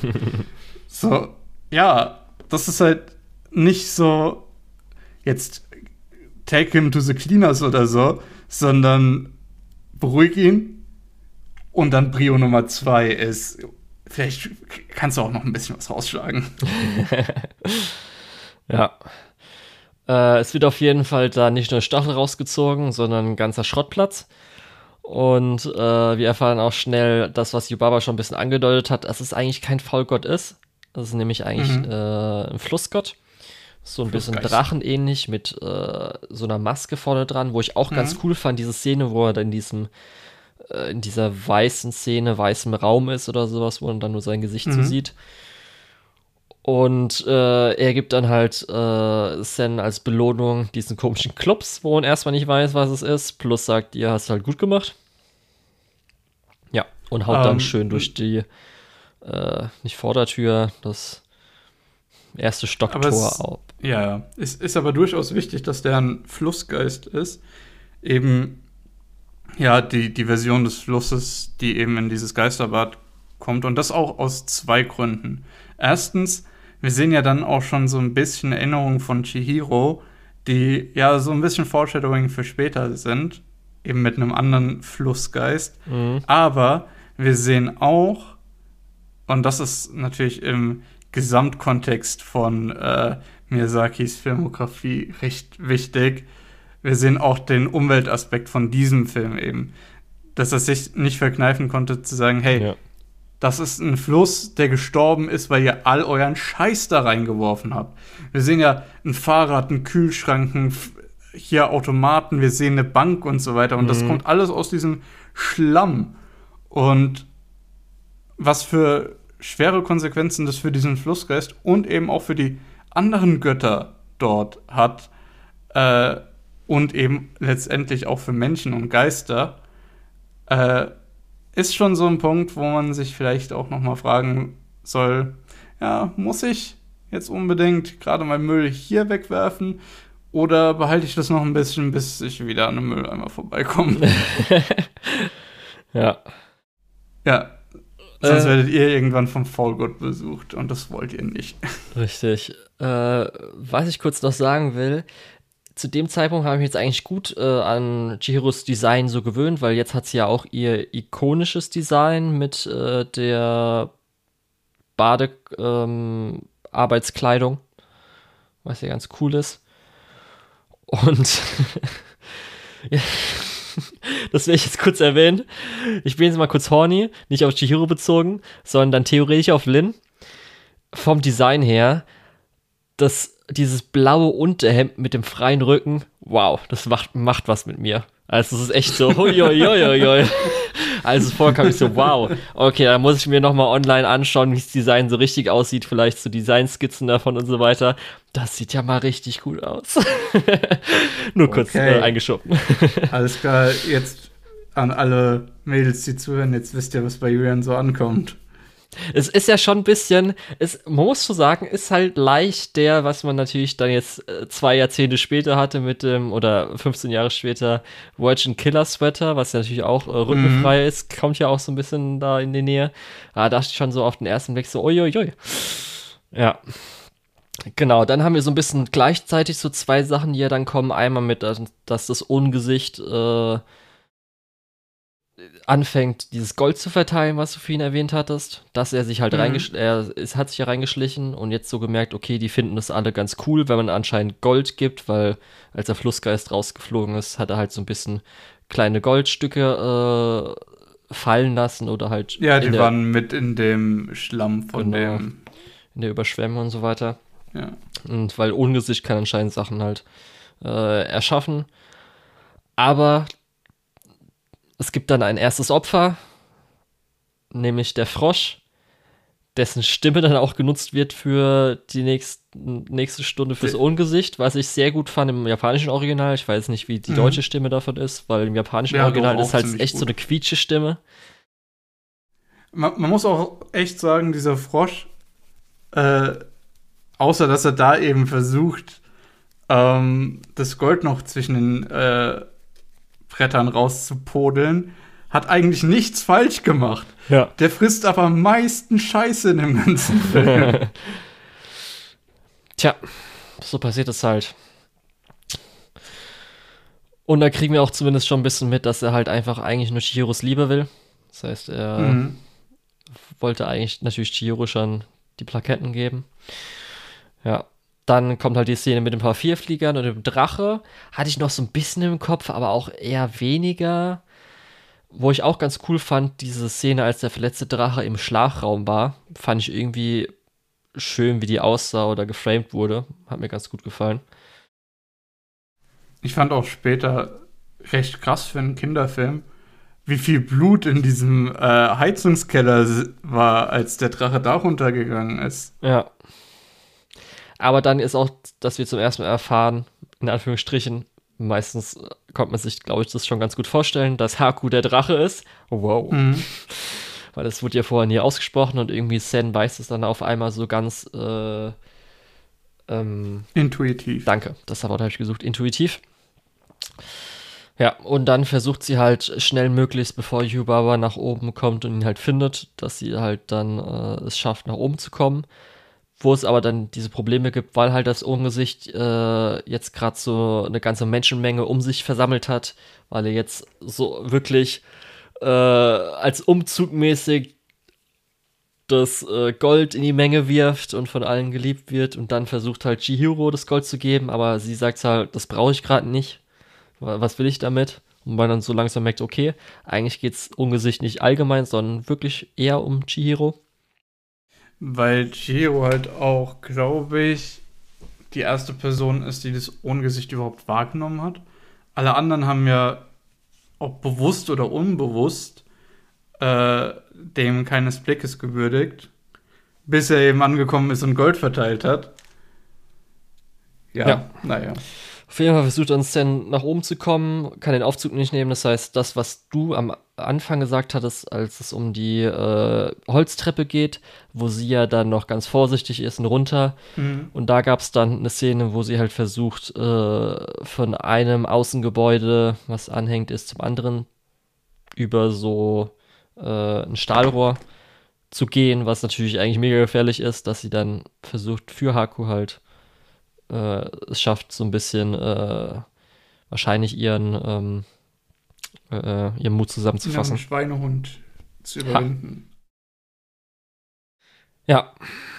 Währenddessen merkt man dann auch, okay, dass so ein kleiner Papierflieger dranklebend ist, weil ich echt eine richtig schöne Sequenz finde, wie halt immer dieser Papierflieger, während sie sich halt umdreht, wo man hätte vielleicht sehen können im Spiegel oder irgendwas, er dann halt wirklich immer an eine Stelle geht, wo er halt nicht gefunden wird. Dann auch eine echt tolle Sequenz, das war diese Paral äh, Parallax-Kamerafahrt, als Chihiro Mhm. an den Fenster unter diesen Bögen äh, sich gestellt hat oder hängt oder so. Das hat mir gut gefallen. Ja, und dann äh, soll halt Haku, was auch immer das dann ist, die Fallgrube darunter geworfen werden, weil er zu nichts mehr zu gebrauchen ist. Äh, ist denn, da ist die Szene, wo sie dann beim Kind, beim Baby sich versteckt, was dann ganz kurz Ja. ist. Die Szene hatte ich viel, viel länger in Erinnerung. Hatte ich aber Ja. vorhin, glaube ich, auch schon gesagt. Das, die Szene das ist mir zuerst, das ist mir zuerst später aufgefallen, aber ist dir das wahrscheinlich so deutsche, österreichische Schloss als Wallpaper Mhm. aufgefallen? War das ein bekanntes Schloss oder ist es eher so, okay, was so ähnlich aussieht wie deutsche Schlösser? Um ehrlich zu sein, ich bin mir nicht sicher. Ich kenne mich damit Okay. nicht so gut aus. Ich dachte zuerst, es wäre Neuschwanstein, aber nee, das äh, Neuschwanstein, aber nee. Also, wenn es ein namenhaftes ist, dann ist es wahrscheinlich das. Vielleicht war es Ja. auch Kassel Kagili aufs Stroh. Vielleicht. Müssen wir mal gucken, ob es da sowas gab mit, äh, wie das irgendwie auf Bezug nimmt, was anderes oder so. Nee, auf Aber jeden generell, Fall. Äh, diesen, dieser Kinderraum ist natürlich auch richtig protzig. Natürlich nicht nur, weil alles Übergröße hat, Ja. sondern auch wirklich diese Wandgemälde. Äh, was man ja weiß, ist nicht unbedingt billig. Und dann auch diese Kuppel, die sich einmal komplett drehen kann auf Sonne oder äh, Mond. Was, das sind alles so Dinge, wo man sich denkt, ja, es ist schon halt so Rich People Schnickschnack. aber ehrlich. Aber gerade die, diese Themen sind natürlich als Kind an einem vorbeigegangen. Ja, wir haben dann auf jeden Fall die Szene, als dann äh, Sen versucht, Haku zu retten, bevor Haku halt dann runtergeworfen werden sollte. Das heißt, versucht er halt gegen die drei Köpfe und das Baby, was halt richtig pisst jetzt auf Sen ist und dann irgendwie anfangen will zu weinen oder so.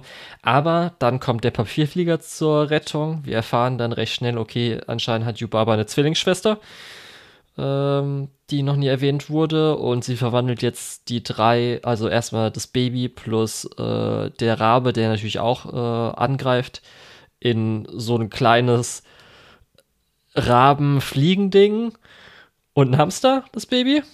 Mhm. Wo ich auch so, okay, da kann ich mich auch nicht mehr dran erinnern und wow, das ist ganz schön spät, wo das gemacht wird. Okay, interessant. Und dann werden die drei Köpfe. Vor allem, dass die beiden, das Baby, also der Hamster und die Fliege, äh, dann noch wirklich so Sidekicks werden. Ja, und die drei Köpfe werden dann zum Baby umgewandelt, was du ja schon erwähnt hattest. Mhm. Ja. Und äh, da muss ich auch sagen, ich habe ja vorhin erwähnt, ich bin mir nicht sicher, ob das halt diese zwei Hexen irgendwie mythologische Relevanz hat. Weil was mich dann in dem Moment sofort daran erinnert hatte, du hast wahrscheinlich auch Ocarina of Time gespielt, oder?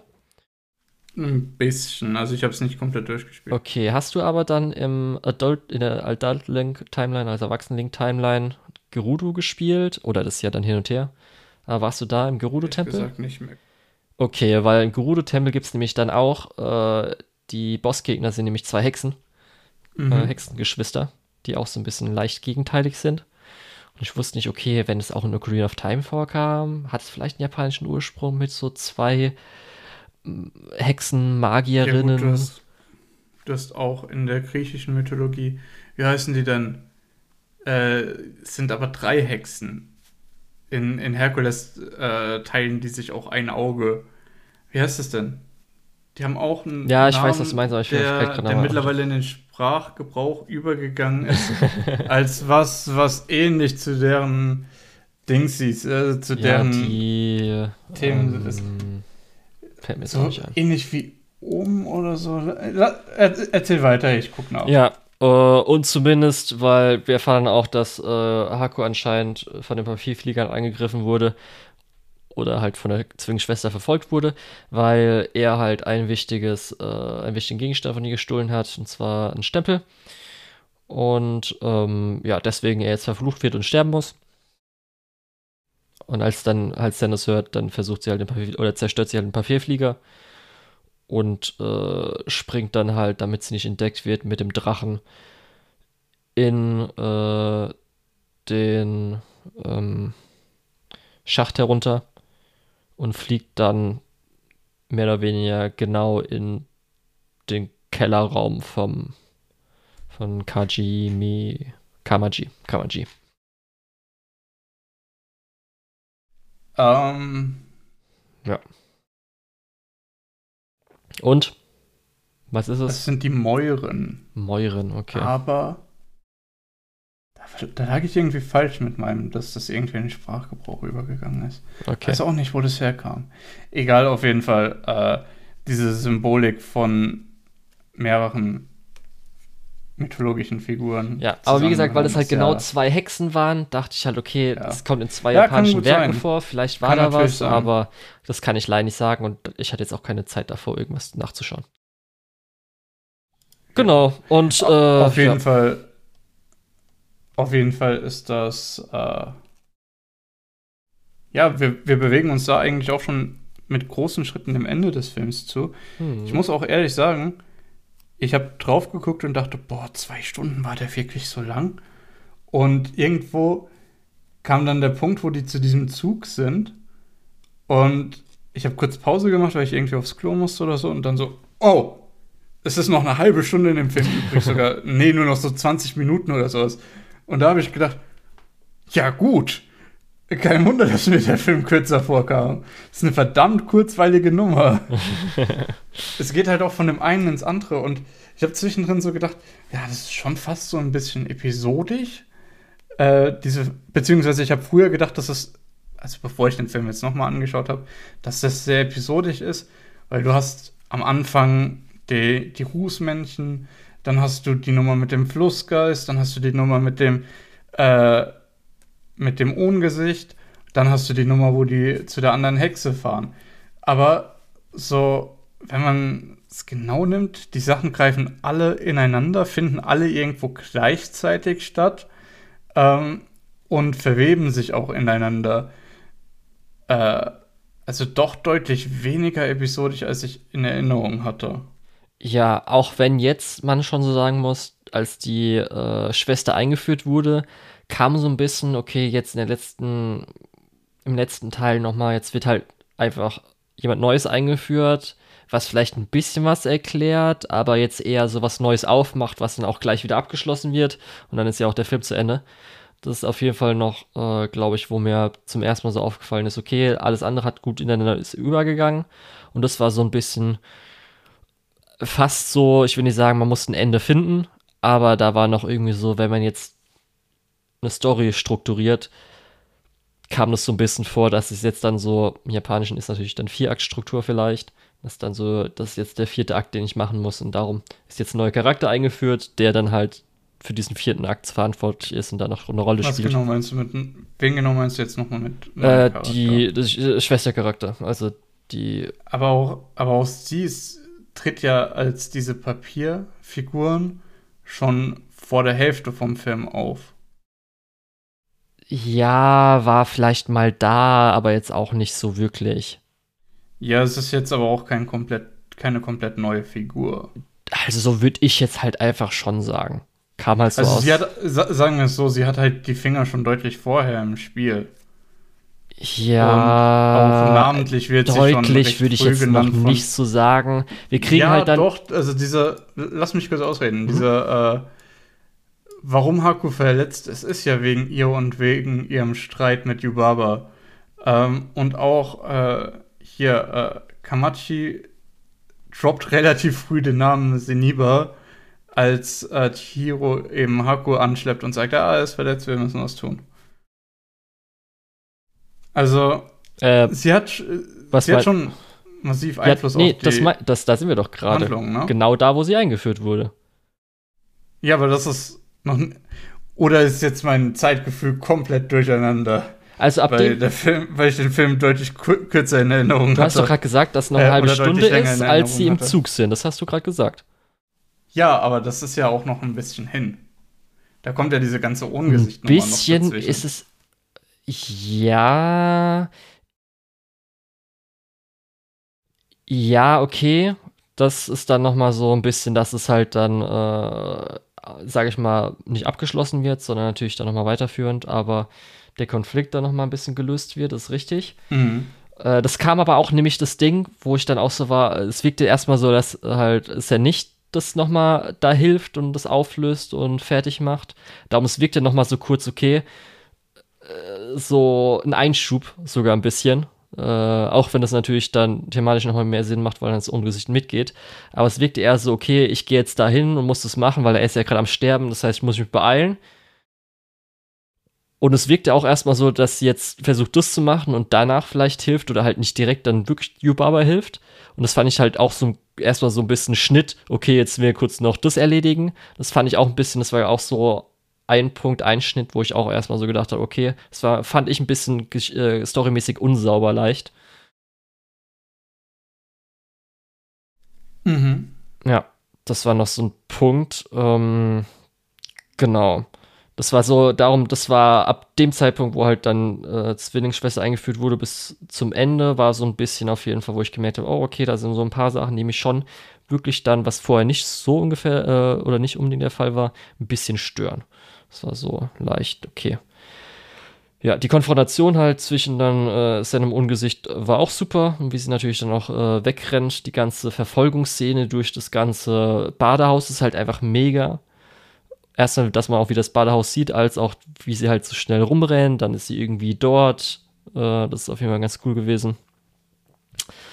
Aber vorher wollte ich dann noch kurz die Szene, als sie dann unten ankam beim Onkelchen, äh, wo natürlich erstmal der Drachenmund, wo sie den zuhält und dann halt versucht, ihm das Essen zu geben, fand ich echt super, wo man auch wieder so äh, sieht, wie sie sich entwickelt hat und wie sie ja auch Haku mag, wo auch, glaube ich, zum ersten Mal so gefallen ist, dass äh, er Was halt Liebe sagt, das ist die. Liebe. Und ähm, dann auch diese super Szene mit dem kleinen Würmchen beim Siegel. Ist halt Mhm. einfach mal mega. Als erst dieses Würmchen, wie es halt weggeht und sie halt drauf tritt und es zerklatscht. Als auch danach mit dem äh, kein Unglück Fingertor zerbrechen, ist halt mega Mhm. sympathisch gewesen. Plus diese kleine Animation, wie sie halt immer am Körper schaudert, wo ich da am besten fand. Und dann nochmal, dass gleich darauf, weil wir haben jetzt die zwei tierischen Begleiter, der Hamster schrägstrich Baby, das Ganze für die Rußmännchen nochmal nachmacht. Mega gut. Fand ich super. Hat mir richtig gut gefallen. Ja. Es gibt viele von diesen kleinen Momenten in dem Film. Finde Ja. ich schön. Genau. Und dann, als man auch so ein bisschen, das will ich noch kurz erwähnen, äh, weil das Ungesicht natürlich jetzt kleiner wird und so weiter, ich fand halt echt über den ganzen Film über, wie halt Schleim, Schlamm und Schmutz animiert wurde, mega. Das ist halt echt so Mhm. richtig, richtig gut. Was natürlich viel wegen Badehaus und so weiter das Ganze einnimmt, aber das hat mir auch richtig gut gefallen. Ja. Dann macht sie sich halt zusammen mit dem Ungesicht auf zu der Zwillingsschwester. Da fahren sie ja mit dem Zug. Da habe ich gedacht, oh, endlich. Lo-Fi.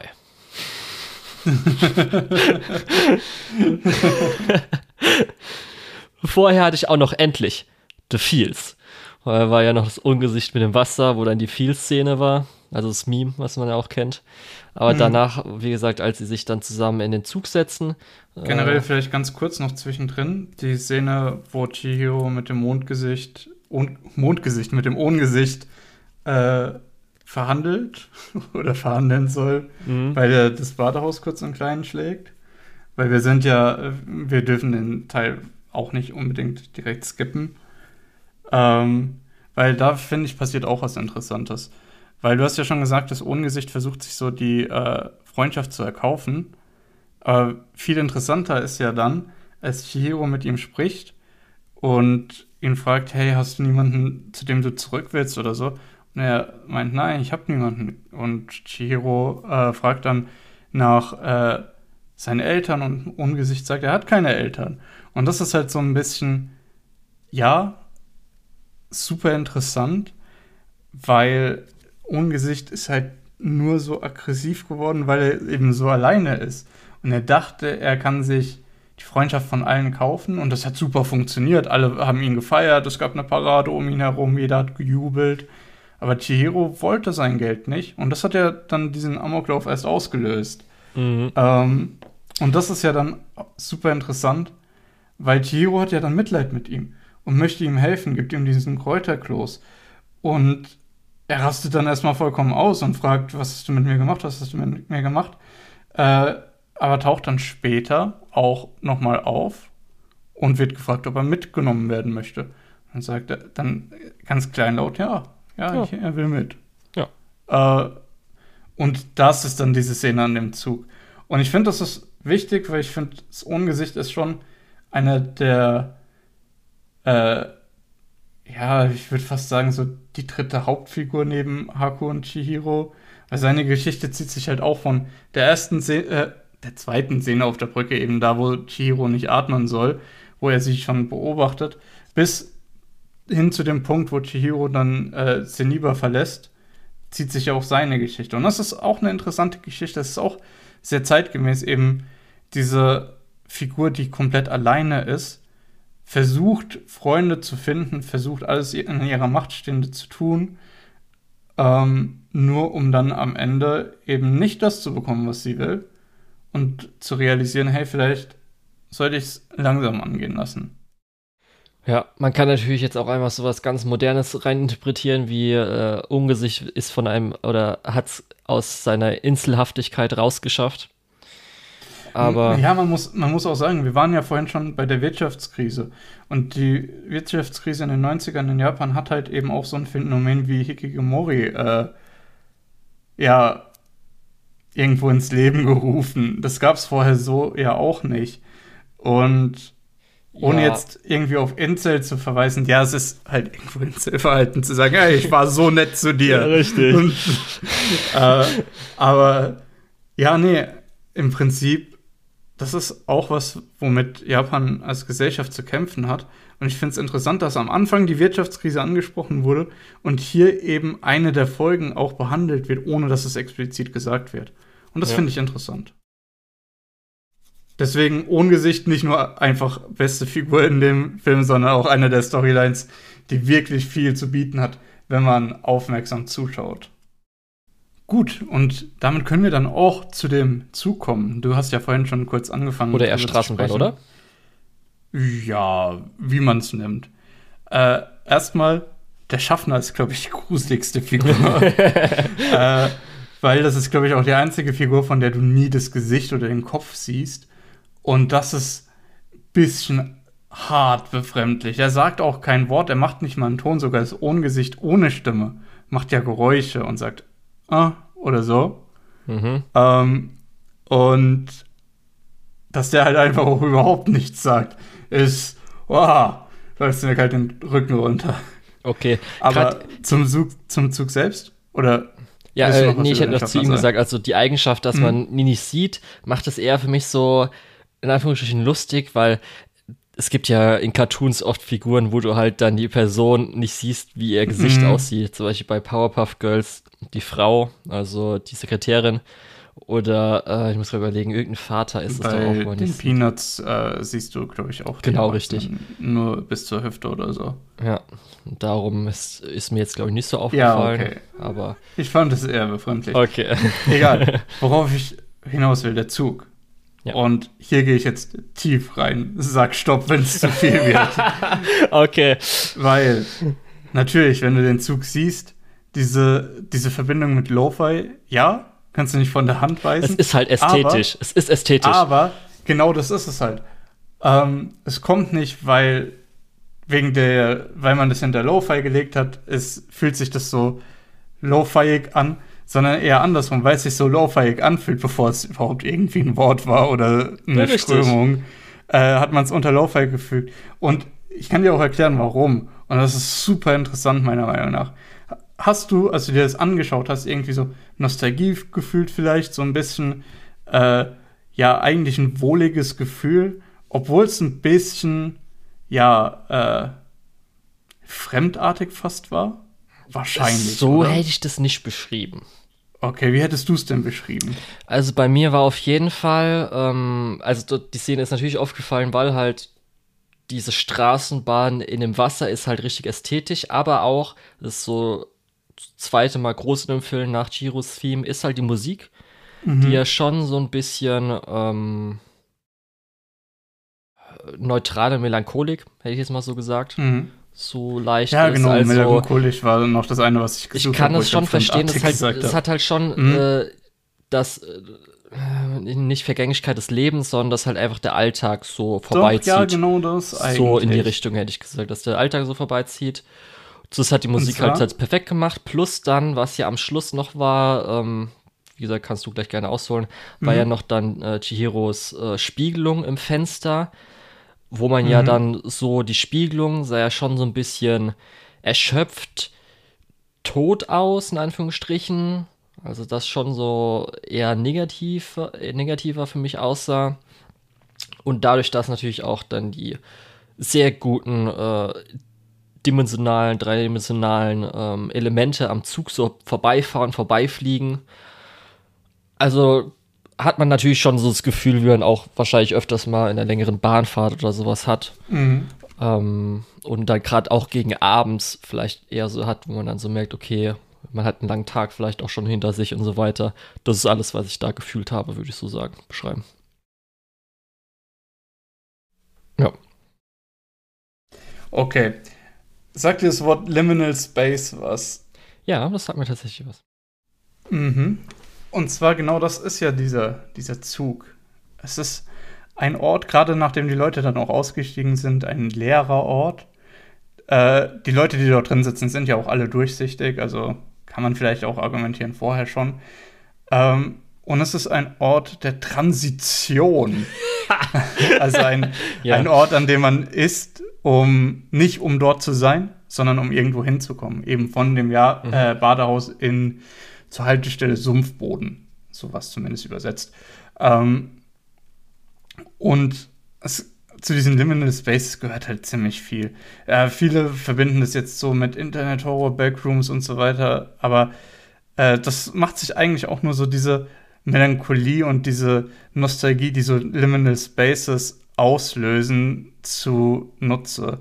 Und das ist halt super interessant. Diese ganze Ästhetik, ähm, ich bin mir nicht sicher, ob das schon etabliert war oder bekannt war zu dem Zeitpunkt, als äh, Chihiros Reise ins Zauberland äh, gefilmt wurde oder ja, gefilmt wurde, in Anführungszeichen, animiert wurde. Ähm, aber ja, das ist halt genau diese Ästhetik und das ist auch was, das sich Lo-Fi sehr zunutze macht und ich liebe es, ehrlich gesagt. Ähm, es gibt mhm. einem immer so ein bisschen so, ja, ein es fühlt sich komfortabel an, aber gleichzeitig auch so ein bisschen leer. Es ist halt nostalgisch und melancholisch, auch wenn du nie an diesen Orten warst. Und ich finde es faszinierend, wie eine Ästhetik da Gefühle auslösen kann, ähm, die so eigentlich aus eher anderen Kontexten äh, ja, sich erheben. Mhm. Und ja, also ich mag den Zug. so. Ich mag Züge. ich mag Züge. Und da bestätigt sich wieder, hey, Handlung im Zug. Ja? Kannst du nichts ja, falsch machen. Ist halt echt einfach so. Kannst du nichts falsch machen. Gerade wenn es auch noch ein bisschen weniger modern ist, macht das halt einfach was aus. Mhm. Und ich sag dir, Lukas, setz mich da rein, gib mir eine Schreibmaschine und ich revolutioniere die Poesie, sage ich dir. Steigst einfach nie wieder aus. Ja. Aber der Zug fährt nicht zurück, musst du dran denken. Aber ich muss auch sagen, so was das Ja. gefühlmäßig macht, ich habe sogar so ein bisschen, äh, wo ich sagen würde, eine Playlist, Musikplaylist, wo wenn ich ein bisschen in diesen äh, State of Mind, sage ich jetzt einmal so, gehen will, würde ich, glaube ich, die anmachen. Das ist, glaube ich, das, was ich damit bezwecken will. Das ist, glaube ich, wirklich so eins zu eins das. So, Also wenn man jetzt zu dir auf dein Profil bei Spotify oder Deezer oder wo auch immer äh, geht und die Playlisten durchguckt, findet man dann ein äh, Zug zwischen Badehaus und äh, Sumpfboden-Playlist. Ja, das ist sowas wie irgendwie in der Nähe, du hast Berge, Weinberge, was auch immer. Abends oder sowas würdest du dich alle alleine hinsetzen und die Musik hören, auf vielleicht eine Stadt runterschauen oder sowas. In die Richtung geht es. Mhm. Also da, das war, wofür ich die Playlist, sage ich mal, konzipiert habe.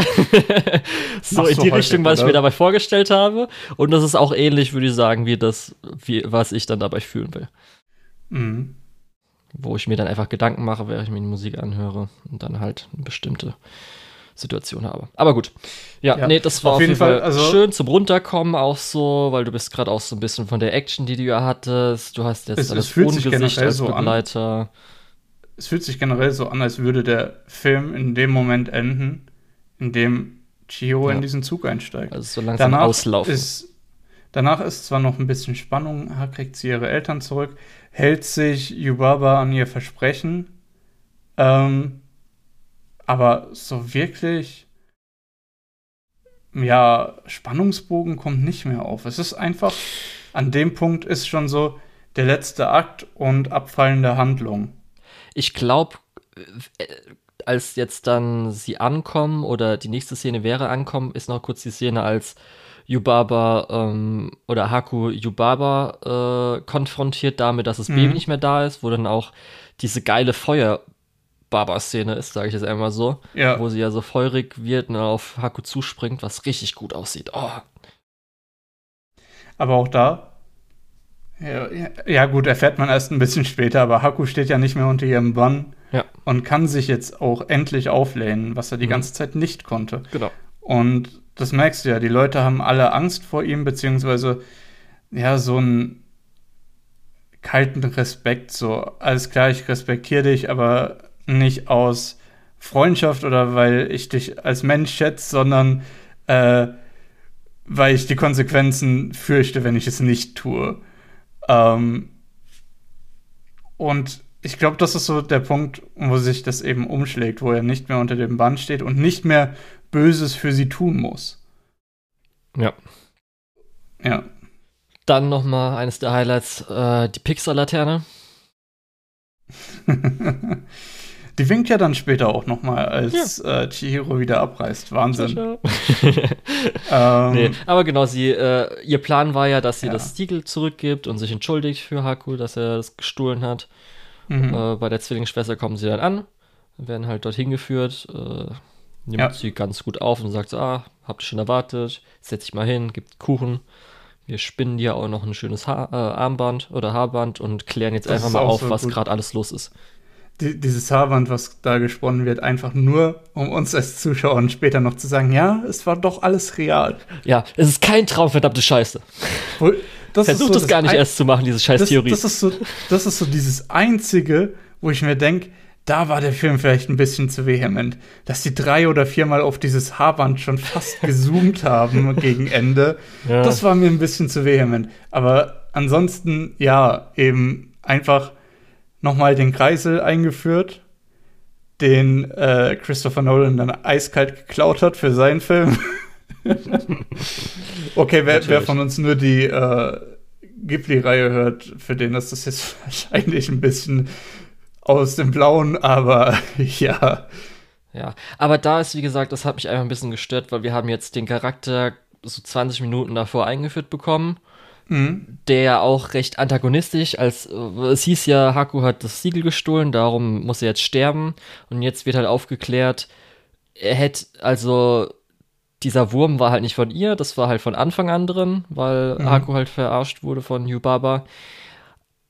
Aber hätte er jetzt trotzdem sterben müssen durch die Zwillingsschwester, wenn das Siegel nicht zurückgegeben hätte oder so? Wahrscheinlich nicht, oder? Ich weiß nicht, weil jetzt Auch- wirkt er einfach so, okay, sie ist jetzt in. Wirklichkeit lieb. Äh, Ja oder nicht? Oder wie sieht's jetzt aus? Sollte, hat sie die falschen Worte gewählt? Muss ich jetzt nochmal zurückscrollen, um zu gucken, wie jetzt die Szene war? Irgendwie hat Also es für mich fand- so ein bisschen. Für mich war das eigentlich eher weniger grau, weil ja gerade dieser Papierflieger, der sich an Chihiro geklebt hat ähm, und die Türen geöffnet hat und so weiter, ähm, ja eigentlich eher eine recht positive Kraft war. Aber Ja. muss auch sagen, vielleicht bin ich da ein bisschen äh, voreingenommen, weil natürlich haben wir ja dann noch andere Hexenpärchen in der Popkultur äh, mit den der, der Hexe des Westens und des Ostens, glaube ich, aus äh, dem Zauberer von Oz, wo ja dann auch die Mhm. eine böse ist und die andere gut. ja, guck schon wieder. Vielleicht ist Vielleicht da ist bei mir eher äh, der Ursprung als bei, bei Ocarina of Time. Nee, ich dachte halt, weil das japanisch ist, das vielleicht ein japanischer. ja, klar. Aber nee, ich, weil es, mir ist auf jeden Fall klar, dass es schon so ein bisschen äh, die erste, das erste Auftreten ein bisschen grau sein sollte. Das ist jetzt so, okay, wir wissen zwar, ah, anscheinend er hat das Siegel gestohlen, aber sie will jetzt, dass er stirbt. Oder äh, sie sagt es zumindest, wirkt es so. Das heißt, sollte schon so wirken, als ob sie auch ein bisschen böse ist, aber gerechtfertigt böse, in Anführungsstrichen. Weil sie hat ja zumindest äh, Chihiro damals geholfen zu dem Zeitpunkt. Aber jetzt halt, dass dann so alles reingewaschen wird. Ich finde zwar okay, dass Yubabe, man jetzt erfährt, okay, sie hat halt nie unter Kontrolle gehabt, weil sie auch wirklich verflucht hatte und gerade auch das mit, dass er eigentlich äh, Hexerei lernen wollte, ist auch in Ordnung oder Zauberei. Fand ich so ein bisschen okay. Äh, einfach stören, weil ich da nicht so ganz, was jetzt da sein sollte, wie das alles gemeint war und so weiter, war ich ein bisschen verwirrt, aber auch ein bisschen irgendwie hat es für mich jetzt wenig so gegeben und war ein bisschen nicht überstürzt, aber schon so, okay, wir führen das Charakter kurz ein, um jetzt das alles aus dem Weg zu räumen, so ein bisschen oder zu erklären. Und das fand ich dann ein bisschen schade am Schluss, so leicht. Ja. Weil sie ist ja, zumindest sie wird ja jetzt dann, oder wird ja so als Figur vorgestellt, dass sie jetzt eigentlich mega nett ist und alles toll findet und, äh, oder alles gut macht und was weiß ich alles. Ja. Ja. Da ist auch kurz eine Sache, die ich erwähnen will von der Übersetzung. Ist jetzt nichts Großes, ist ja öfters mal so, dass dann, äh, wenn man zuhört, kann man es auch dann verstehen, wenn man kein Japanisch verstanden hat. Ähm, und zwar wird der Gag, der vorher schon war, wo er dann hier äh, Onkelchen gesagt hat, äh, das ist die Liebe, wo er schon ein bisschen angedeutet wird, dass natürlich so hier, äh, wir wirken so wie Pärchen. Dass halt äh, hier die Hexenzwillingsschwester sagt, äh, hier dein Boyfriendo. Bla bla bla geht irgendwas und übersetzt in Untertiteln war es nur als Haku. Und jetzt okay, äh, hätte man zumindest Freund schreiben können, auch wenn es dann, wenn man nur le lesen würde, vielleicht We- auch weißt erstmal nicht merkt, aber. Weißt du, was sie genau gesagt hat? Tatsächlich Boyfriendo? Ja, ja, genau, sie hat Boyfriendo gesagt. Okay. Ja, darum, ich dachte halt, okay, weil man sieht auch, weil Haku hat sie halt nicht gesagt, nur Boyfriendo und unten wurde halt das Haku übersetzt. Und dachte ich mir so, okay, das soll wahrscheinlich so ein bisschen aufziehen als Gag sein. Hier, wir helfen mal deinem Boyfriend, äh, deinem Freund. Ja, das fand ich ein bisschen schade, Ja. weil zumindest, wenn man kurz nicht aufpasst, dann, was sie sagen, und dann Boyfriend, ach so, das ist Boyfriend, äh, wegen englischem Wort, und dann, ah, da steht Haku, ach, okay, warte. Hätte das sein können, dass man das überhört. Und weiß nicht, also zumindest Freund, auch wenn man, wenn man dann die Zweideutigkeit hat mit einfach nur guten Freund oder Paarfreund, wäre das auch okay gewesen, ein bisschen besser, aber naja. Ich weiß nicht, ob dir da irgendwas aufgefallen ist in der deutschen äh, Dub-Sprachausgabe. Ob da irgendwas war mit einem Gag mit deinem Freund oder keine Ahnung was. Ich bin mir nicht mehr 100% sicher, aber ich glaube, sie sagt es, tats es tatsächlich auch so, dass man das Gefühl bekommt, dass sie Boyfriend gemeint hat. Okay, wenn sehr gut. In, Im Deutschen natürlich kein Begriff. Ja. Genau, und dann heißt es halt, äh, okay, vielen Dank fürs Siegel. Du wirst gleich abgeholt. du wirst von deinem Freund abgeholt. Haband hast du auch dabei. Und dann kannst du Mhm. mal deine zwei äh, Tierfreundchen auch wieder mitnehmen. Und dann fliegen sie los. wo dann auch die erste krasse 3D-Szene, glaube ich, im Ganzen ist, weil zum Beispiel auch die ganzen Autos, kann ich auch schon mal hervorheben, am Anfang waren alle 2D animiert. Sehr schön. Mhm. Parallax gab es halt schon öfters mal, aber hier ist schon krass, wo du dann merkst, okay, das ist gerade eine 3D-Umgebung oder Compositing zumindest so, dass halt dann die äh, flachen 2D-Sachen hingestellt werden. Beim Rauszoomen, wenn man gerade wegfliegt, ist halt dann vom Hexenhaus so eine dreidimensionale Szene. Und dann hast du ja schon gesagt, äh, Flussgeist hat unter anderem noch eine Auswirkung auf den Plot, denn wir erfahren, Mhm. wer Haku in Wirklichkeit ist. Nämlich ein Flussgeist. Er ist Von ein Fluss. Fluss? Du hast dich in einen Fluss verliebt. Von einem Fluss, der, in den Chihiro gefallen ist und der sie dann auch wieder ans Ufer gespült hat. Ja, das Was wurde kein einziges Mal im Film Story erwähnt, oder? ist. Vorher. Nee, vorher im Film nicht. Aber Chihiro sagt ja auch, dass ihre Mutter ihr die Geschichte erzählt hat und sie sich jetzt wieder dran erinnern kann. Ja. Und Haku wusste ja auch ihren Namen vorher. Ja. Und, das ist ja dann interessant, Chihiro kennt seinen Namen, was ja dann auch seinen Fluch löst. Richtig. Und, was auch interessant ist, ähm, habe ich vergessen. Nee, aber das ist halt auch so ein Punkt. Darum das Ende fand Na, ich ein bisschen, so, ja, gerade nee. jetzt mit dem schnellen Ende so, Ah. dass es aus dem Nichts kommt, so wie die Schwester vorher. Das hat halt Mhm. alles so zusammen für mich, äh, kann ich so sagen, diesen Eindruck äh, ein bisschen leider ähm, schwinden lassen, dass dann äh, alles, also da hätte man vielleicht mal kurz irgendwas, mal einen Nebensatz am Anfang erwähnen können oder so. Das hätte für mich, glaube ich, noch mal ein bisschen besser äh, gewirkt oder als man mal was im Hm, Auto gesagt bekommen hat oder sowas. Nicht unbedingt. Das hätte es für mich eher kaputt gemacht, um ehrlich zu Echt? sein. Okay. Ja. Aber, was ich gerade noch ein, äh, sagen wollte, bevor, bevor ich es vergessen habe und bevor ich es wieder vergesse, Ja. ähm, es geht ja, äh, Haku kriegt ja dann auch erzählt, dass dieser Fluss zugeschüttet wurde. Und so ähnlich wie mit dem anderen Flussgeist, der ja dann einfach verdreckt wurde, äh, finde ich das super interessant, dass scheinbar Flüsse sterben und äh, dann auch ins Badehaus gehen. Ja. Weil man muss sich ja auch waschen, so als Fluss. Ich glaube, in dem Moment habe ich einfach gedacht, ich habe auch noch mal kurz rückgespult, ob die Szene, als Chihiro so lange über den Anfangsfluss in den Vergnügungspark gebraucht hatte. mhm. So ein Nebensatz, so, ich will nicht schon wieder oder als du reingefallen Nein, nein, bist mit dem Stein Schuh verloren oder verlieren nicht schon wieder einen Schuh im Fluss oder irgend sowas. Aber ich fand's gut, dass es nicht nochmal erwähnt wurde. Und ich fand's gut, dass Chihiro trotzdem diese Angst hatte, über den Fluss zu gehen. Mhm. Und es unterstreicht auch nochmal, was für ja, äh, unvertrauenswürdige Eltern sie hat. Ich Ja. meine, nicht ihre Mutter hat sie rausgefischt, sondern der Fluss hat sie ans Ufer getragen. Mhm. Ja, das war auf jeden Fall so ein bisschen äh, einfach, okay, irgendwie hätte man da noch, glaube ich, ein bisschen das Ganze besser verbinden können, für mich zumindest.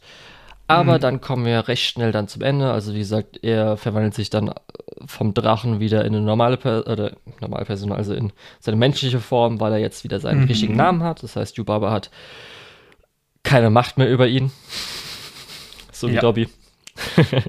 Sorry, das war eben gerade, mir ist gerade wirklich ein Dobby. Naja, auf jeden Fall, äh, wenn Ja. wir schon dabei sind, wir kommen dann zurück und äh, Chihiro soll aus einer Gruppe an Schweinen ihre beiden Eltern finden. Vorher will ich noch Was kurz, ja dann auch so ein bisschen, ja, als sie nämlich runterfliegen, da will ich noch kurz sagen, als sie als Menschen, also als er Mensch wird und runterfliegt, finde ich auch nochmal die Flugszenen nach unten sehr schön mit auch zum Beispiel den Tränen, die dann nach oben fliegen. mhm. Jetzt kommen wir aber zum Schwein. ja, ja, auf jeden Fall. Das ist ja auch einer der bekanntesten Szenen in diesem Film. Ähm, ja, genau. Die Stelle, wo sie aus den Schweinen ihre Eltern auswählen muss. Und ich finde es so gut, dass jeder, jeder Nebencharakter auftaucht und sagt, Alle "Ey, gespannt Yubaba, zuschauen." je- je- Jetzt sei doch mal nicht so. Richtig. Jetzt mal, jetzt mal ganz ehrlich, muss es jetzt noch sein? und Yubaba, ey, so sind die Regeln. Ja. Äh, aber ja, genau. Und äh, Chihiro geht dann hin und in diesem klassischen Fairy Tale Mythen Dings sagt sie, hä? Hä, da sind gar nicht dabei, was soll die Scheiße? Du bist richtig! Yay! Und alle sind froh. Rennen nach hinten, Ja, meine Eltern genau. sind schon am Fluss. Genau. Ja. Äh, Und Haku bleibt halt zurück. aber du, du hattest jetzt gesagt, dir war das Ende ein bisschen zu abgehackt. Nee, nicht Ich abgehackt, sagen- sondern wirklich, das ging dann alles recht schnell mit. Man kriegt auch Ja, einfach dann alle genau. Lösungen schnell mal präsentiert. Äh, sind halt dann einfach da und dann, ach ja, also sie kannte ihn, weil irgendwas ist da mal früher passiert, was wir vorher nicht wussten oder angedeutet haben. Und jetzt ist es halt vorbei. Ja, angedeutet war es ja schon. Mit, dass er auch ein Flussgeist ist. Ja, mit Find dem anderen Flussgeist, äh, die Erinnerungsszenen sind halt eins zu eins gleich. Und auch als sie das erste Mal auf dem Rücken des Drachen ist, ist ja auch die Erinnerung gleich. Ja, also die Naja, Parallele also ist schon es- okay. Es war, schon, es war schon okay angedeutet. Das war jetzt nicht super gut geforeshadowt, aber es war schon okay angedeutet. Ähm, genau, was wollte ich noch sagen? Äh, mir ging das Ende tatsächlich nicht zu schnell. Ich muss sagen, ich fand es sogar recht angenehm, dass jetzt nicht jeder Punkt, nicht jede Auflösung irgendwie fünf Minuten lang noch gefeiert wurde. Es wäre vielleicht ein bisschen zu viel gewesen, das alles nochmal einzeln zu zelebrieren. Äh, zumal diese ganzen Payoffs, die hintereinander kommen, äh, war ja auch irgendwo so ein bisschen das, was die ganze Zeit aufgebaut wurde. Weil jedes Mal, wenn Chihiro mit den Leuten im Badehaus interagiert hat, haben die sich ein bisschen besser angefreundet, sodass sie dann eben bejubelt wird am Ende. Jedes Mal, wenn äh, Chihiro mit Yubaba interagiert hat, hat Yubaba ja auch so ein bisschen, ja, okay, eigentlich ist, eigentlich bin ich schon ein bisschen zu unfair. Und deswegen sagt sie dann am Ende auch so, ja, ihr habt ja recht, aber Regeln sind Regeln. Ähm, und auch jede Interaktion mit Haku führt ja auch so ein bisschen wieder an dieses Zurückerinnern. Und für mich war es eher so, der Knoten ist jetzt geplatzt, jetzt können wir alle Lösungen präsentieren. Äh, Okay. es, es hat ein bisschen eher was wie die Auflösung von so einer Kriminalgeschichte, wo vorher diese ganzen Indizien gesammelt werden und dann sagt der Detektiv, so, bitte versammeln Sie alle in einem Raum, ich weiß jetzt, wer es war. Es war nicht ja auch- der Gärtner. Da kriegst du ja auch Lösung nach Lösung nach Lösung präsentiert. Und das fühlt sich ja eigentlich auch ganz gut an. Ja, aber zumindest ein, zwei die, äh, persönliche Verabschiedungen hätte ich noch gern gehabt. Also wenn sie losrennen, dass vielleicht so zwei kurz nebenher rennen, dann sagen, schön, ciao, ciao, bla bla und dann weggehen oder sowas. Das war dann zwar okay, Ich dass halt eher- alle auf einmal so, ciao, ciao, während sie weggeht, aber ja. Aber ich fand eher, dass sie sich nicht umdrehen soll. Ja, ist genau. halt ein thematisch richtig starker Abschluss einfach. Weil natürlich auch das ist was, was man in Mythologie, ja sogar in äh, judäo-christlicher äh, Mythologie schon hin und wieder mal hatte, dass man sich eben nicht umdrehen darf. Und hier als Symbol eben, ja, schau nicht zurück, äh, dein Leben liegt noch vor dir. Im äh, Kontext dieses Umzugs ist das ja auch super relevant.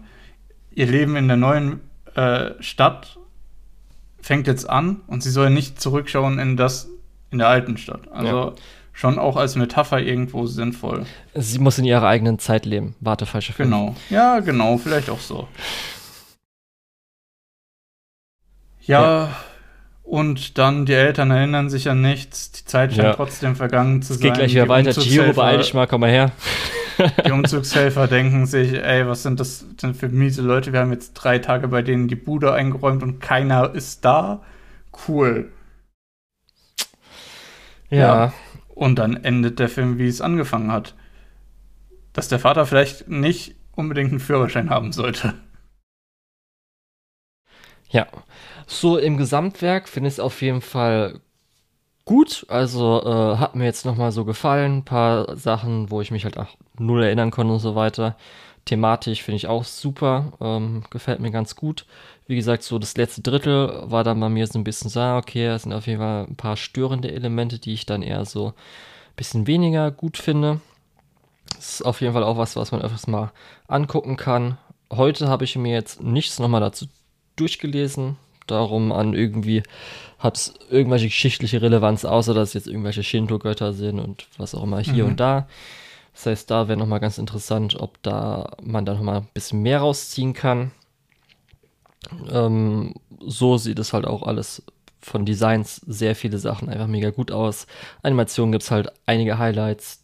Die Straßenbahnszene haben wir schon gesagt, dass wir mhm. die ganze Sequenz super finden. Chihiro am Schluss hat mir auch echt gut gefallen, wie sie auch dann über den Film gewachsen ist, wie das sich alles gestaltet hatte, fand ich gut. Und auch so Yubaba als Antagonisten, als äh, Antagonistin fand ich auch äh, gut, hat mir gut gefallen, wie sie auch im Hintergrund immer so ein bisschen leicht agiert hat, immer da war und jetzt auch nicht irgendwie so krass ähm, böse war, eher so mhm. immer so leicht mit, okay, wir machen es ihr schwer oder diese eine bedrohliche Szene vielleicht mal, aber schon eher so wie, wie halt ein eher nerviger Boss sein kann, nerviger Chef. Ja, Yubaba ist halt insgesamt, glaube ich, auch wirklich keine böse Figur, sondern einfach so, ich habe meine Ziele, manchmal überlagern die sich mit deinen, dann helfe ich dir, manchmal nicht, dann stelle ich mich dir halt in den Weg. Und ja. dieses ganze Märchenhafte ist halt auch echt einfach schön. Mhm. Das ist echt einfach äh, schon ein bisschen was Besonderes und Tolles und macht dann auf vielen Ebenen auf jeden Fall Spaß. Ja. Also kann ich immer noch verstehen, dass es einer der beliebtesten Filme ist. Da kann man auch echt einfach viel rausziehen. Ich habe ja vorhin schon erwähnt, es gibt halt so äh, einige Dinge, die halt drin vorkommen. Ich will jetzt nicht um den Komplex nennen. Ähm, das ist nicht unbedingt, aber es gibt halt immer auch manchmal verschiedene Handlungsstränge, die gleichzeitig sind. Verschiedene Figuren, die verschiedenes repräsentieren oder halt dann äh, man von äh, bestimmten Punkten zu anderen Punkten kommt. Und äh, das ist auf jeden Fall äh, immer schön abwechslungsreich. Ja, das hat mir auf jeden Fall gut gefallen. Ich bin mir noch nicht sicher, wie ich das Ganze bewerten will. Ich glaube, da werde ich noch ein paar Tage drüber nachdenken und äh, dann mal schauen. ja. Ja, für mich ist das auch auf jeden Fall ein super guter Film auf der einen Seite. Auf der anderen Seite ist es halt auch ein unfassbar einflussreicher Film. Äh, kann man, glaube ich, mittlerweile so sagen, ist über 20 Jahre alt und ich glaube, Sag der das nicht. und ich glaube, der hat viel Einfluss auch über Japan und über japanische Animationen hinaus. Ähm, das ist ein Film, in dem kann man super viel interpretieren. Ich glaube, der kann auch in jeder Lebenslage dir was bieten als Kind eben vielleicht so dieses äh, dieses eigenständig werden von den Eltern ein bisschen abkapseln, aber auch äh, nach vorne blicken, nicht unbedingt ja in der Vergangenheit leben, sowas wie ein Umzug kann es eben dann ein bisschen in Relation rücken, ein bisschen andere Perspektive dazu geben. Äh, als Jugendlicher natürlich dieses Abkapseln von den Eltern, dieses ein eigenes Abenteuer erleben, äh, ist glaube ich, was, was da richtig resoniert. Äh, als jemand, als junger Erwachsener, der gerade so ins Berufsleben steigt, wird man da auch einige Parallelen zu seinem Leben sehen. Ähm, und auch jetzt bei mir, ich bin ja, ich glaube, die Phase direkt danach oder so, weiß nicht, wie man das einteilen würde. Mir hat der Film jetzt auch eigentlich noch mal viel gegeben, viel Möglichkeit da zu interpretieren, da ein bisschen drüber nachzudenken. Ähm, und ich freue mich schon drauf, äh, den Film als Rentner noch mal zu gucken und dann vielleicht noch mal mit Chibaba zu sympathisieren oder so. Diese frechen Kids. äh, aber nein, nein, also insgesamt glaube ich ein richtig guter Film, der mhm. sich auch über die Zeit gehalten hat. Und ich wage es zu sagen, ein Klassiker. Ja, also ich glaube, es gibt wenige Anime-Filme, wo man nicht sagen kann, äh, äh, wo, wo, weniger man sagen kann, das ist ein Klassiker als jetzt äh, Chiros Reise ins Zauberland. Also das ist, glaube ich, wenn du sagst Anime-Klassiker, ist das so auf Platz 1, was jedem sofort in den Kopf äh, kommt. Ja. ja, genau. Und ich glaube, Einordnungsweise in das, was wir bisher gesehen haben, es ist nicht mein Lieblingsfilm. Es gibt da einen, den ich noch lieber mochte, aber das hatten wir, glaube ich, auch schon besprochen. Ähm, und es gibt auch einen, für den ich nostalgischer bin. Und insgesamt ist das aber trotzdem, glaube ich, rein objektiv einer der besten die wir gesehen haben bis jetzt. Ja, ist auf jeden Fall einer der besten. Für mich hat es leider noch so ein Element gefehlt, wo ich merke, okay, das ist für mich gerade was ganz Besonderes. Das hat es mhm. nicht. Das heißt, da sind so ein, zwei Filme auf jeden Fall jetzt schon mal für mich zumindest besser. Aber das ist auf jeden Fall ein Film, wo ich, wenn ich jetzt vergleiche zu den anderen, die ich vorher gesehen habe, den kann ich mir, glaube ich, in Zukunft öfter ansehen und werde ich wahrscheinlich irgendwie nochmal öfter angesehen haben. Ja, ja, wie gesagt, also wenn wir. Und für mich auch Oscar-würdig ist, ist, in Ordnung. Hat's verdient. um darauf zu Ja, das auf jeden Fall. Äh, und nix Lilo und Stitch, Julian. Nichts Schatzplanet. Äh, Aber ja. Aloha ist Familie. Nee, ich weiß nicht mehr, was ist Familie? Ich weiß nicht mehr, wie der Ausdruck ist. Aloha heißt Familie und Familie heißt, dass wir immer zusammenhalten. Ja, aber was, Aloha? So ein kitschiger Film. Aber was, Aloha? heißt Familie. Ja, nee, war, war es Aloha oder war es ein das anderes war Aloha. Wort? Okay, ja. Aloha, okay. Ja. Okay, das haben wir jetzt auch mit in unsere Ghibli-Folge, dass ich äh, Lilo und Stitch scheiße findest. nee, nicht mal Richtiger. Hater. Hätten die Eier gehabt, hätten die die Twin Towers Szene Richtig, das wollte ich gerade nämlich auch erwähnen. Du fandest es wahrscheinlich besser gefunden, wenn die Szenen drin wären. Ich hab's aber gelassen. ich kenne dich, Lukas.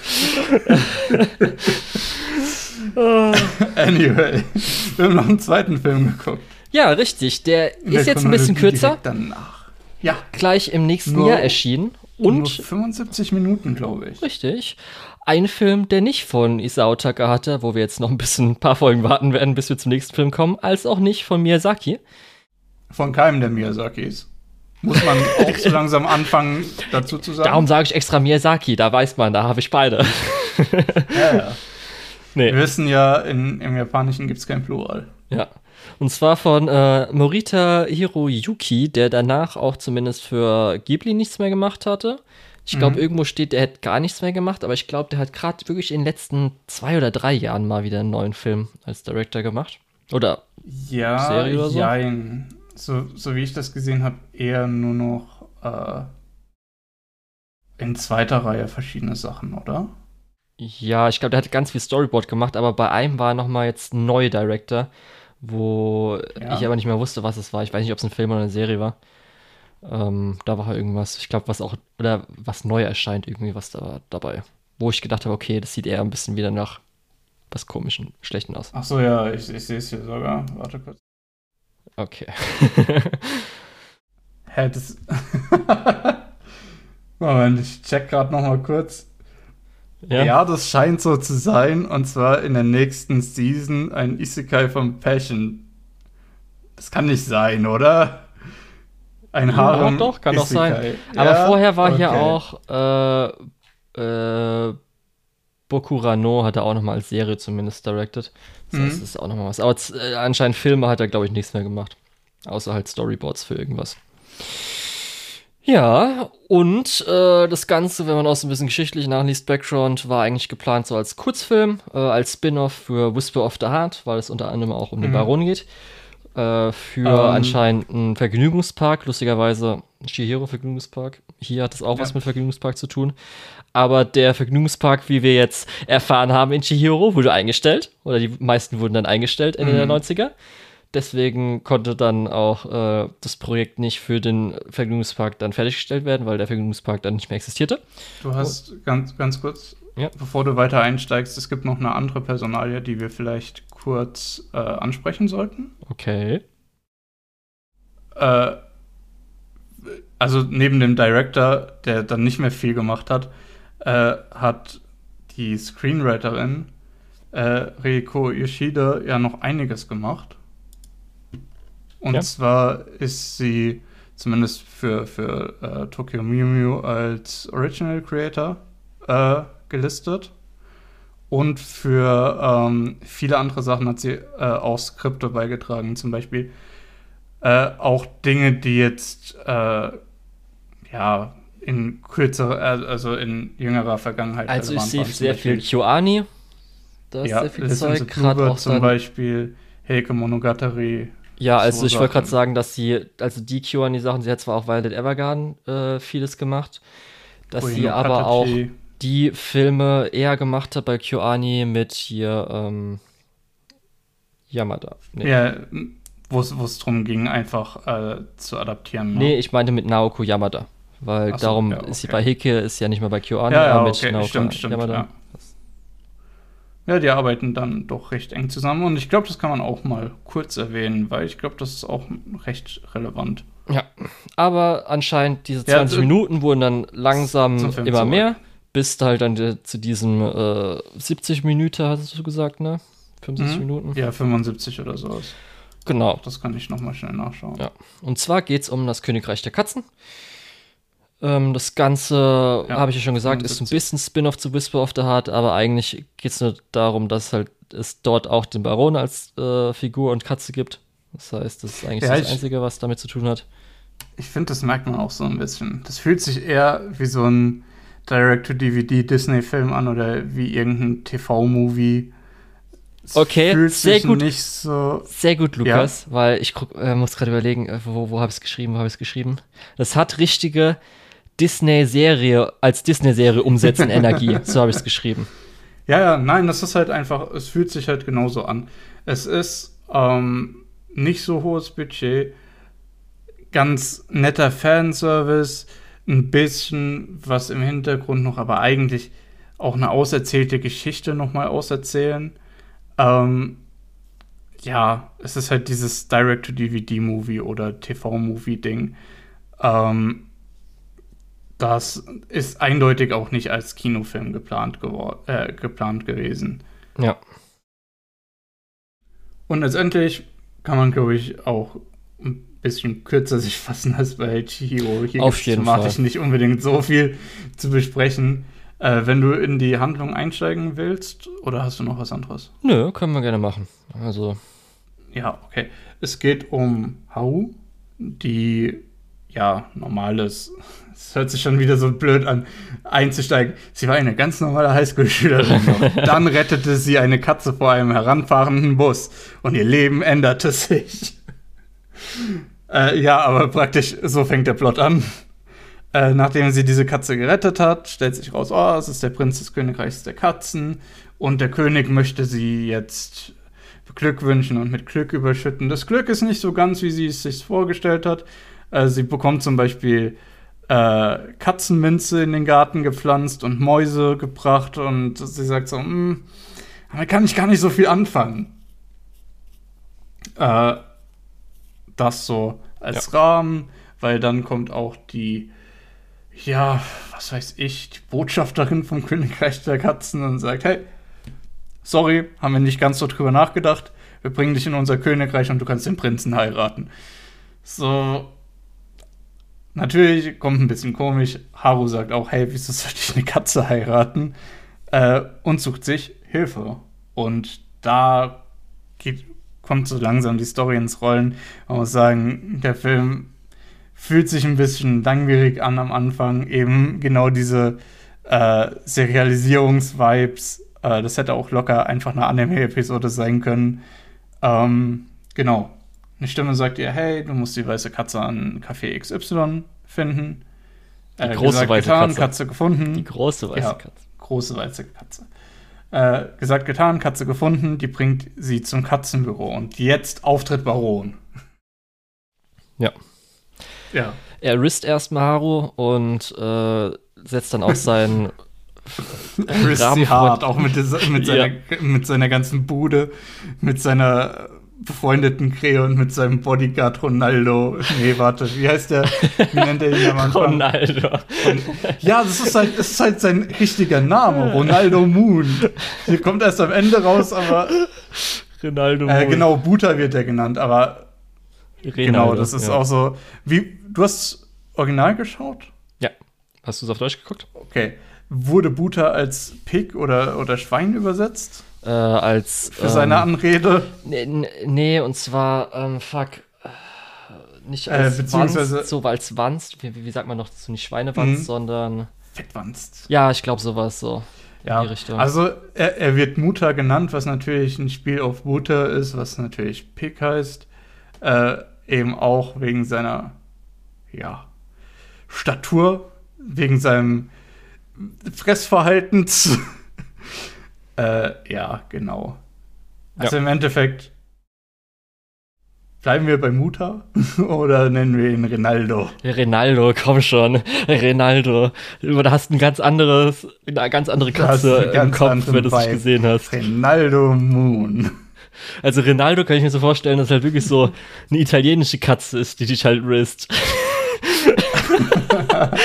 Man so, muss dazu sagen, Rinaldo ist halt irgendwie an einem neuen Ort und hat gleich mal zwei Frauen am Start. Man muss dazu sagen, Ronaldo Moon hat mich auch auf jeden Fall gerist. Das war der beste Supporting-Charakter in meinen Augen.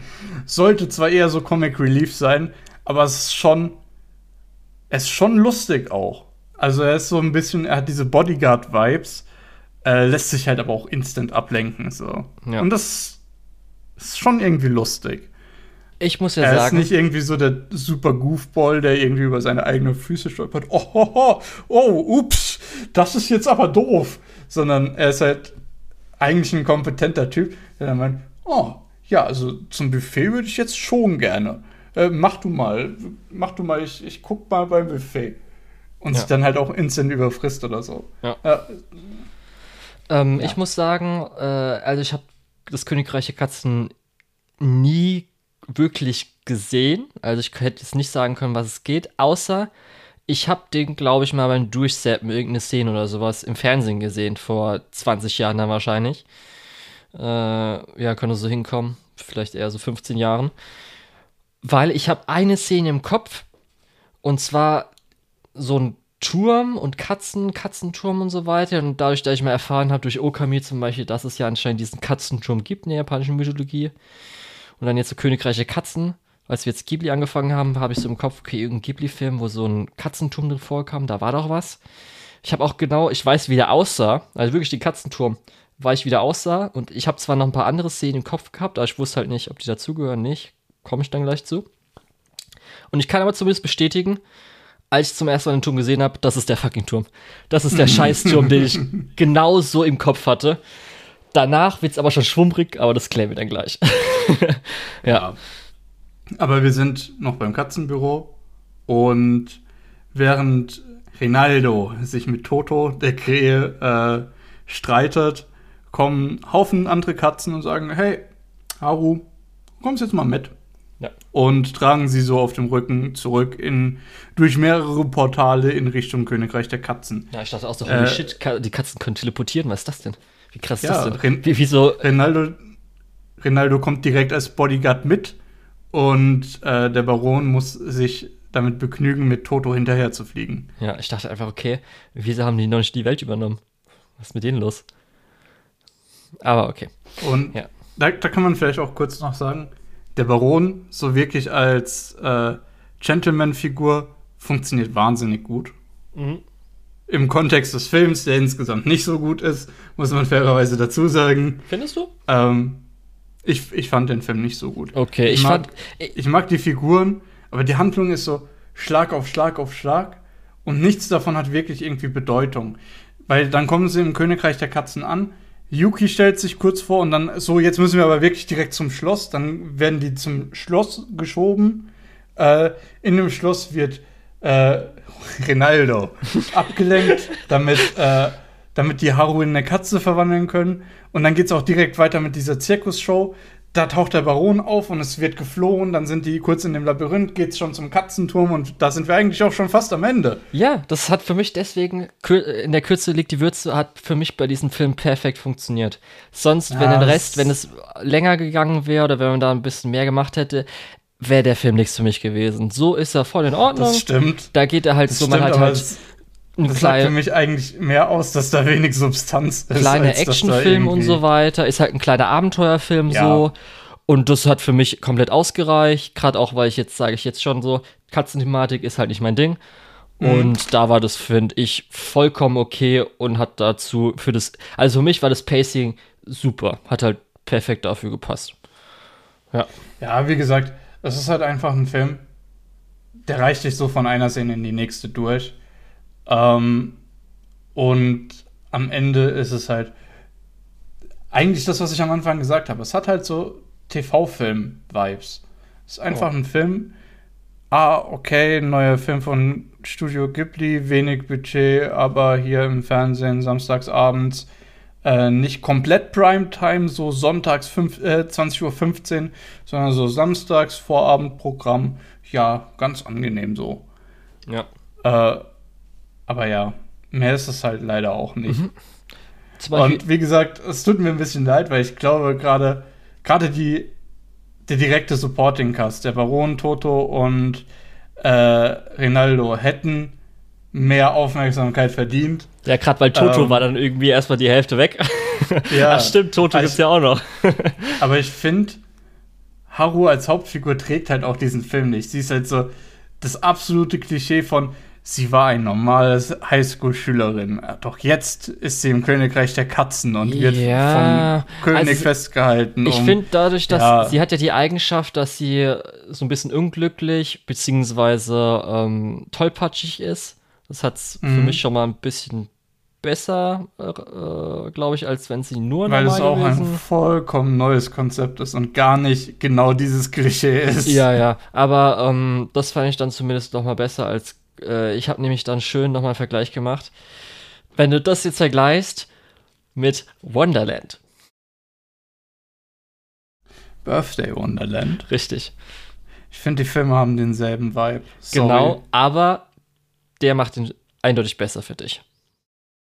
Birthday Wonderland oder? Nein, der hier, Königreich der Katzen. Ja. Echt, du willst die sagen. auf eine Stufe stellen, Nee, Lukas? Okay, nee, guck dir vielleicht nochmal Birthday Wonderland an. Ich habe gesagt, kann man schon sagen. Ja, du hast aber gerade eben nochmal überlebt. Du hast eben nochmal überlegt mit, ja, hm, Ja, okay. sorry. Wir, wir, wir machen hier einen informativen Podcast, da darf man doch mal kurz seine Meinung reflektieren. Also für mich ist es so gleich, kann ich hätte überlegen müssen. Ich hätte gesagt, so, ja, Ohne zu zögern. ja, sofort, ja. Der Film bin ist ich, besser. Stimmt, also wenn du jetzt so sagst, sofort, ja. Wenn er im Kopf kommt. Ja, gut. ähm, Na, also im Endeffekt leider wirklich kein Film, wo es sich lohnt, lange drüber zu Echt? diskutieren. Okay, ich habe auf jeden Fall noch ein paar Sachen. Ja? Ja. Okay. Können wir ja gleich einige. besprechen. Dann, dann, geh, dann halte ich mich mit meinem Fazit noch zurück. Was Okay. willst du denn noch diskutieren? Also erstmal, was mir sofort aufgefallen ist, erste Szene, wie auch lustigerweise dann bei Chihiro bei erste Szene. Als Background Art finde ich super. Also das Mhm. Background Art sieht mega aus, weil hier ist ja ein bisschen anders. Das Character Design äh, unterscheidet sich sehr von vorigen Ghibli-Filmen. Die sind ja schon recht ähnlich, natürlich, weil halt Miyazaki und auch ähm, äh, äh? Is, Is, ja, danke. Ich war gerade, ich habe Isao Takahata, habe ich gerade die beiden Namen zusammengeschoben. Ganz komisch. Takohata oder das- Ta irgendwie Taco, Takosa. Isohata, irgendwie sowas hatte ich gerade eben ganz komisch gedacht. Nee, auf jeden Fall, weil die ja auch beide von äh, Toei zusammenkommen und auch Mhm. ähnliche Filme gegenseitig aushelfen, haben die auch ähnlichere Character Ja, vor allem Designs. lange zusammengearbeitet Ja, haben. gerade Miyazaki und dann insgesamt äh, schon ein bisschen ähnlicher und die äh, sind sehr anders, also unterscheiden sie sehr, was ich auch gut finde, gefällt mir ganz gut. Katzen ist ja sowieso was anderes nochmal. Aber das heißt Haru, zumindest in der menschlichen Form. Das heißt, hat mir schon mal ganz gut gefallen. Ähm, so ein paar Kleinigkeiten wirklich für mich Highlights. Erstmal ganz lustig, dass halt, ich weiß nicht, ob das gemeint war, ich hatte es so interpretiert mit dem Toastbrot zur Schule rennen, dass da kurz so hier, äh, hast du keine Zeit mehr, dein Toastbrot am Anfang zu essen, dass sie halt hinrennt. Also von der Mutter, weil sie das Toastbrot am Anfang isst. Ja. Als der Bild, äh, also der Titel kommt, dass Haru den Ball nochmal gegen den Kopf kriegt, fand ich sehr nice. Hat mir als kleiner Gag gut gefallen. Und was du gar nicht erwähnt hast, als der Katzenumzug kommt, die schwarzen Bodyguard-Katzen. Das ist ja mal Oh mega. ja. Die sind ja, einfach fucking großartig. alle anderen Katzen zurück über die Mauer werfen. Generell, diese Bodyguards kommen immer zu zweit an, auch während dieser Zirkusveranstaltung, nehmen Leute, die es entweder zu lustig oder nicht lustig genug fanden Ja. und werfen die raus. Richtig, das ich, wollte ich auch Turm. noch erwähnen. Ist ja das ist einfach so, was? asozial. Holy shit. Ich habe gedacht, da könnte noch ein Gag mit, weil Katzen mehrere Leben haben, dass da noch was kommt, aber nee. Werden einfach Die, die werden runtergeworfen. einfach rausgeworfen. Und dann hoffst du mal, oder kannst du interpretieren, dass sie noch leben oder nicht. Genauso mit dem oben ohne Gag war ja da auch, wo ich auch dachte, okay, du runterwerfen, oben ohne Gag, in Ordnung. Ähm, dann, äh, als, als Haru an einem Gatter steht, wo, wo ihr dann gesagt wird, okay, du hast die Geschenke nicht gefallen und dann so gesagt wird, hier der Prinz, der ist aber echt cool, muss ich halt an das äh, Manga-Meme denken mit A Cat is fine too. weil sie auf einmal so gesagt bekommt, weil er halt richtig cool ist, dass sie kurz überlegt, mit einer Katze zusammen zu sein. Muss ich kurz lachen, aber eigentlich nur wegen dem Meme. Mhm. Mir hat zumindest der König von der Aussprache ganz gut gefallen, als er zum ersten Mal beim Umzug ankam und dann irgendwie so seine Aussprache von Arigatane. Der sagt es irgendwie so cool. Ich weiß nicht, also nicht, also ich fand's, äh, wie es gesprochen wurde, cool in dem Sinne, dass er das irgendwie so bei Vorbeigehen, ich weiß nicht, auf jeden Fall fand ich das Voice Acting für nur diesen kurzen Satz mega gut. Ich weiß nicht wieso. Ähm, dann was du vorhin erwähnt hast im Baronhaus, als Haru reingeht, hast du dich ein bisschen klaustrophobisch gefühlt? Äh, bei welchem? Als sie in Barons Haus reingeht, in das Katzenbüro. Äh, nee, also okay, man, dann bin ich Ich bin generell so. niemand, der sich klaustrophobisch fühlt. Okay. Äh, generell natürlich, die, ähm, dieses Büro ist viel zu klein für sie.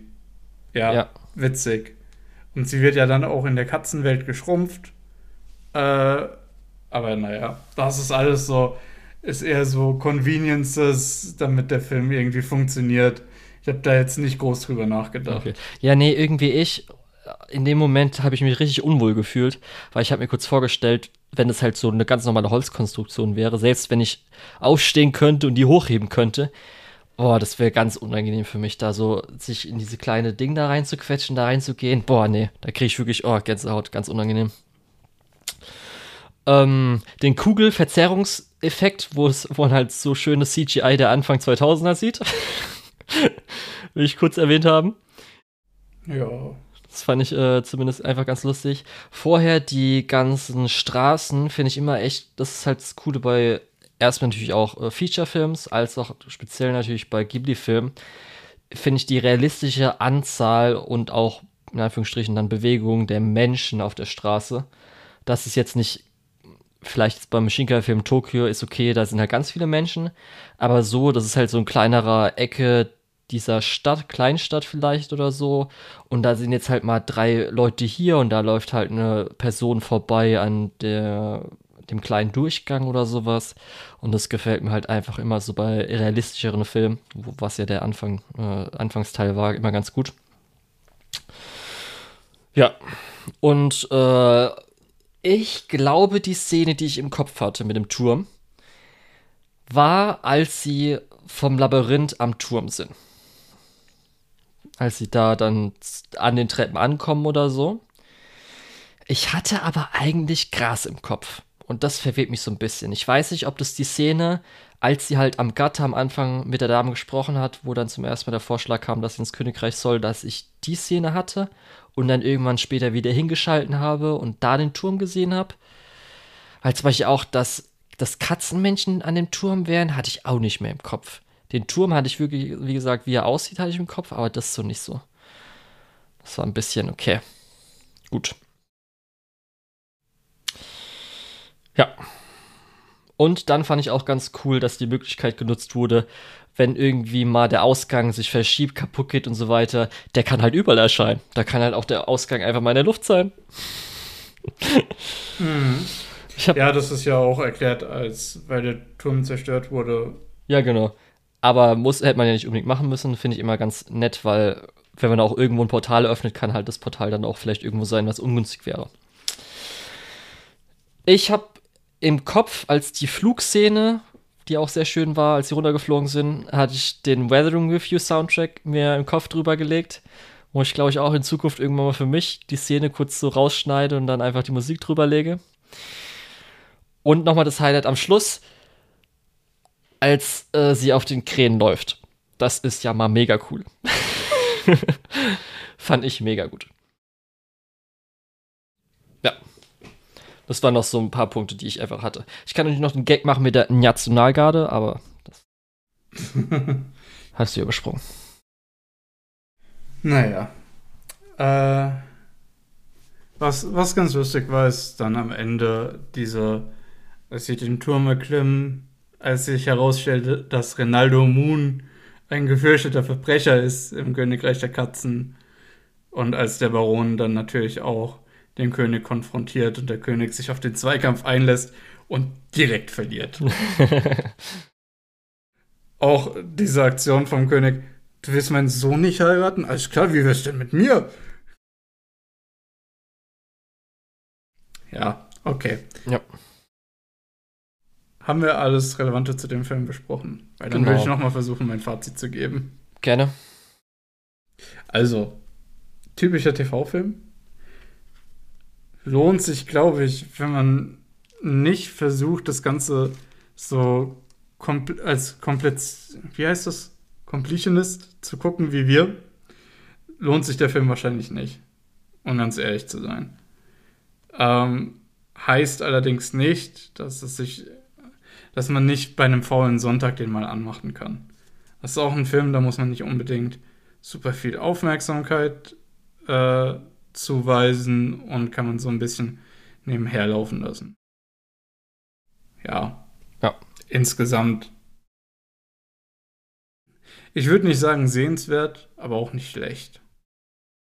Zu meiner Eingangsfrage zurückzukommen. Ich glaube, wir sind eher Hundemenschen als Katzenmenschen. Würde ich nicht sagen. Okay. Ich würde aber zumindest für mich das dann jetzt so sagen.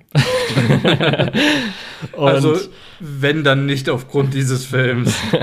nee, ich dachte Dafür einfach, Hat er wirklich zu wenig Einfluss ich dachte andersrum, dass dadurch, dass du eher nicht Katzenmensch bist, weil ich glaube, Katzenmenschen können vielleicht dann aus dem Film noch mal ein bisschen mehr rausziehen.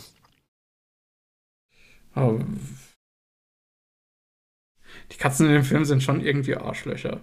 Nicht auf die lustige Art. Ja, auch ein bisschen creepy. Wo ich auch ein bisschen mit Katzen, wann haben die Katzen Pfoten und wann haben die normale Hände? Hat jetzt irgendwie, der Mhm. Baron hat normale Hände oder Katzenpfoten? War ich manchmal ein bisschen verwirrt.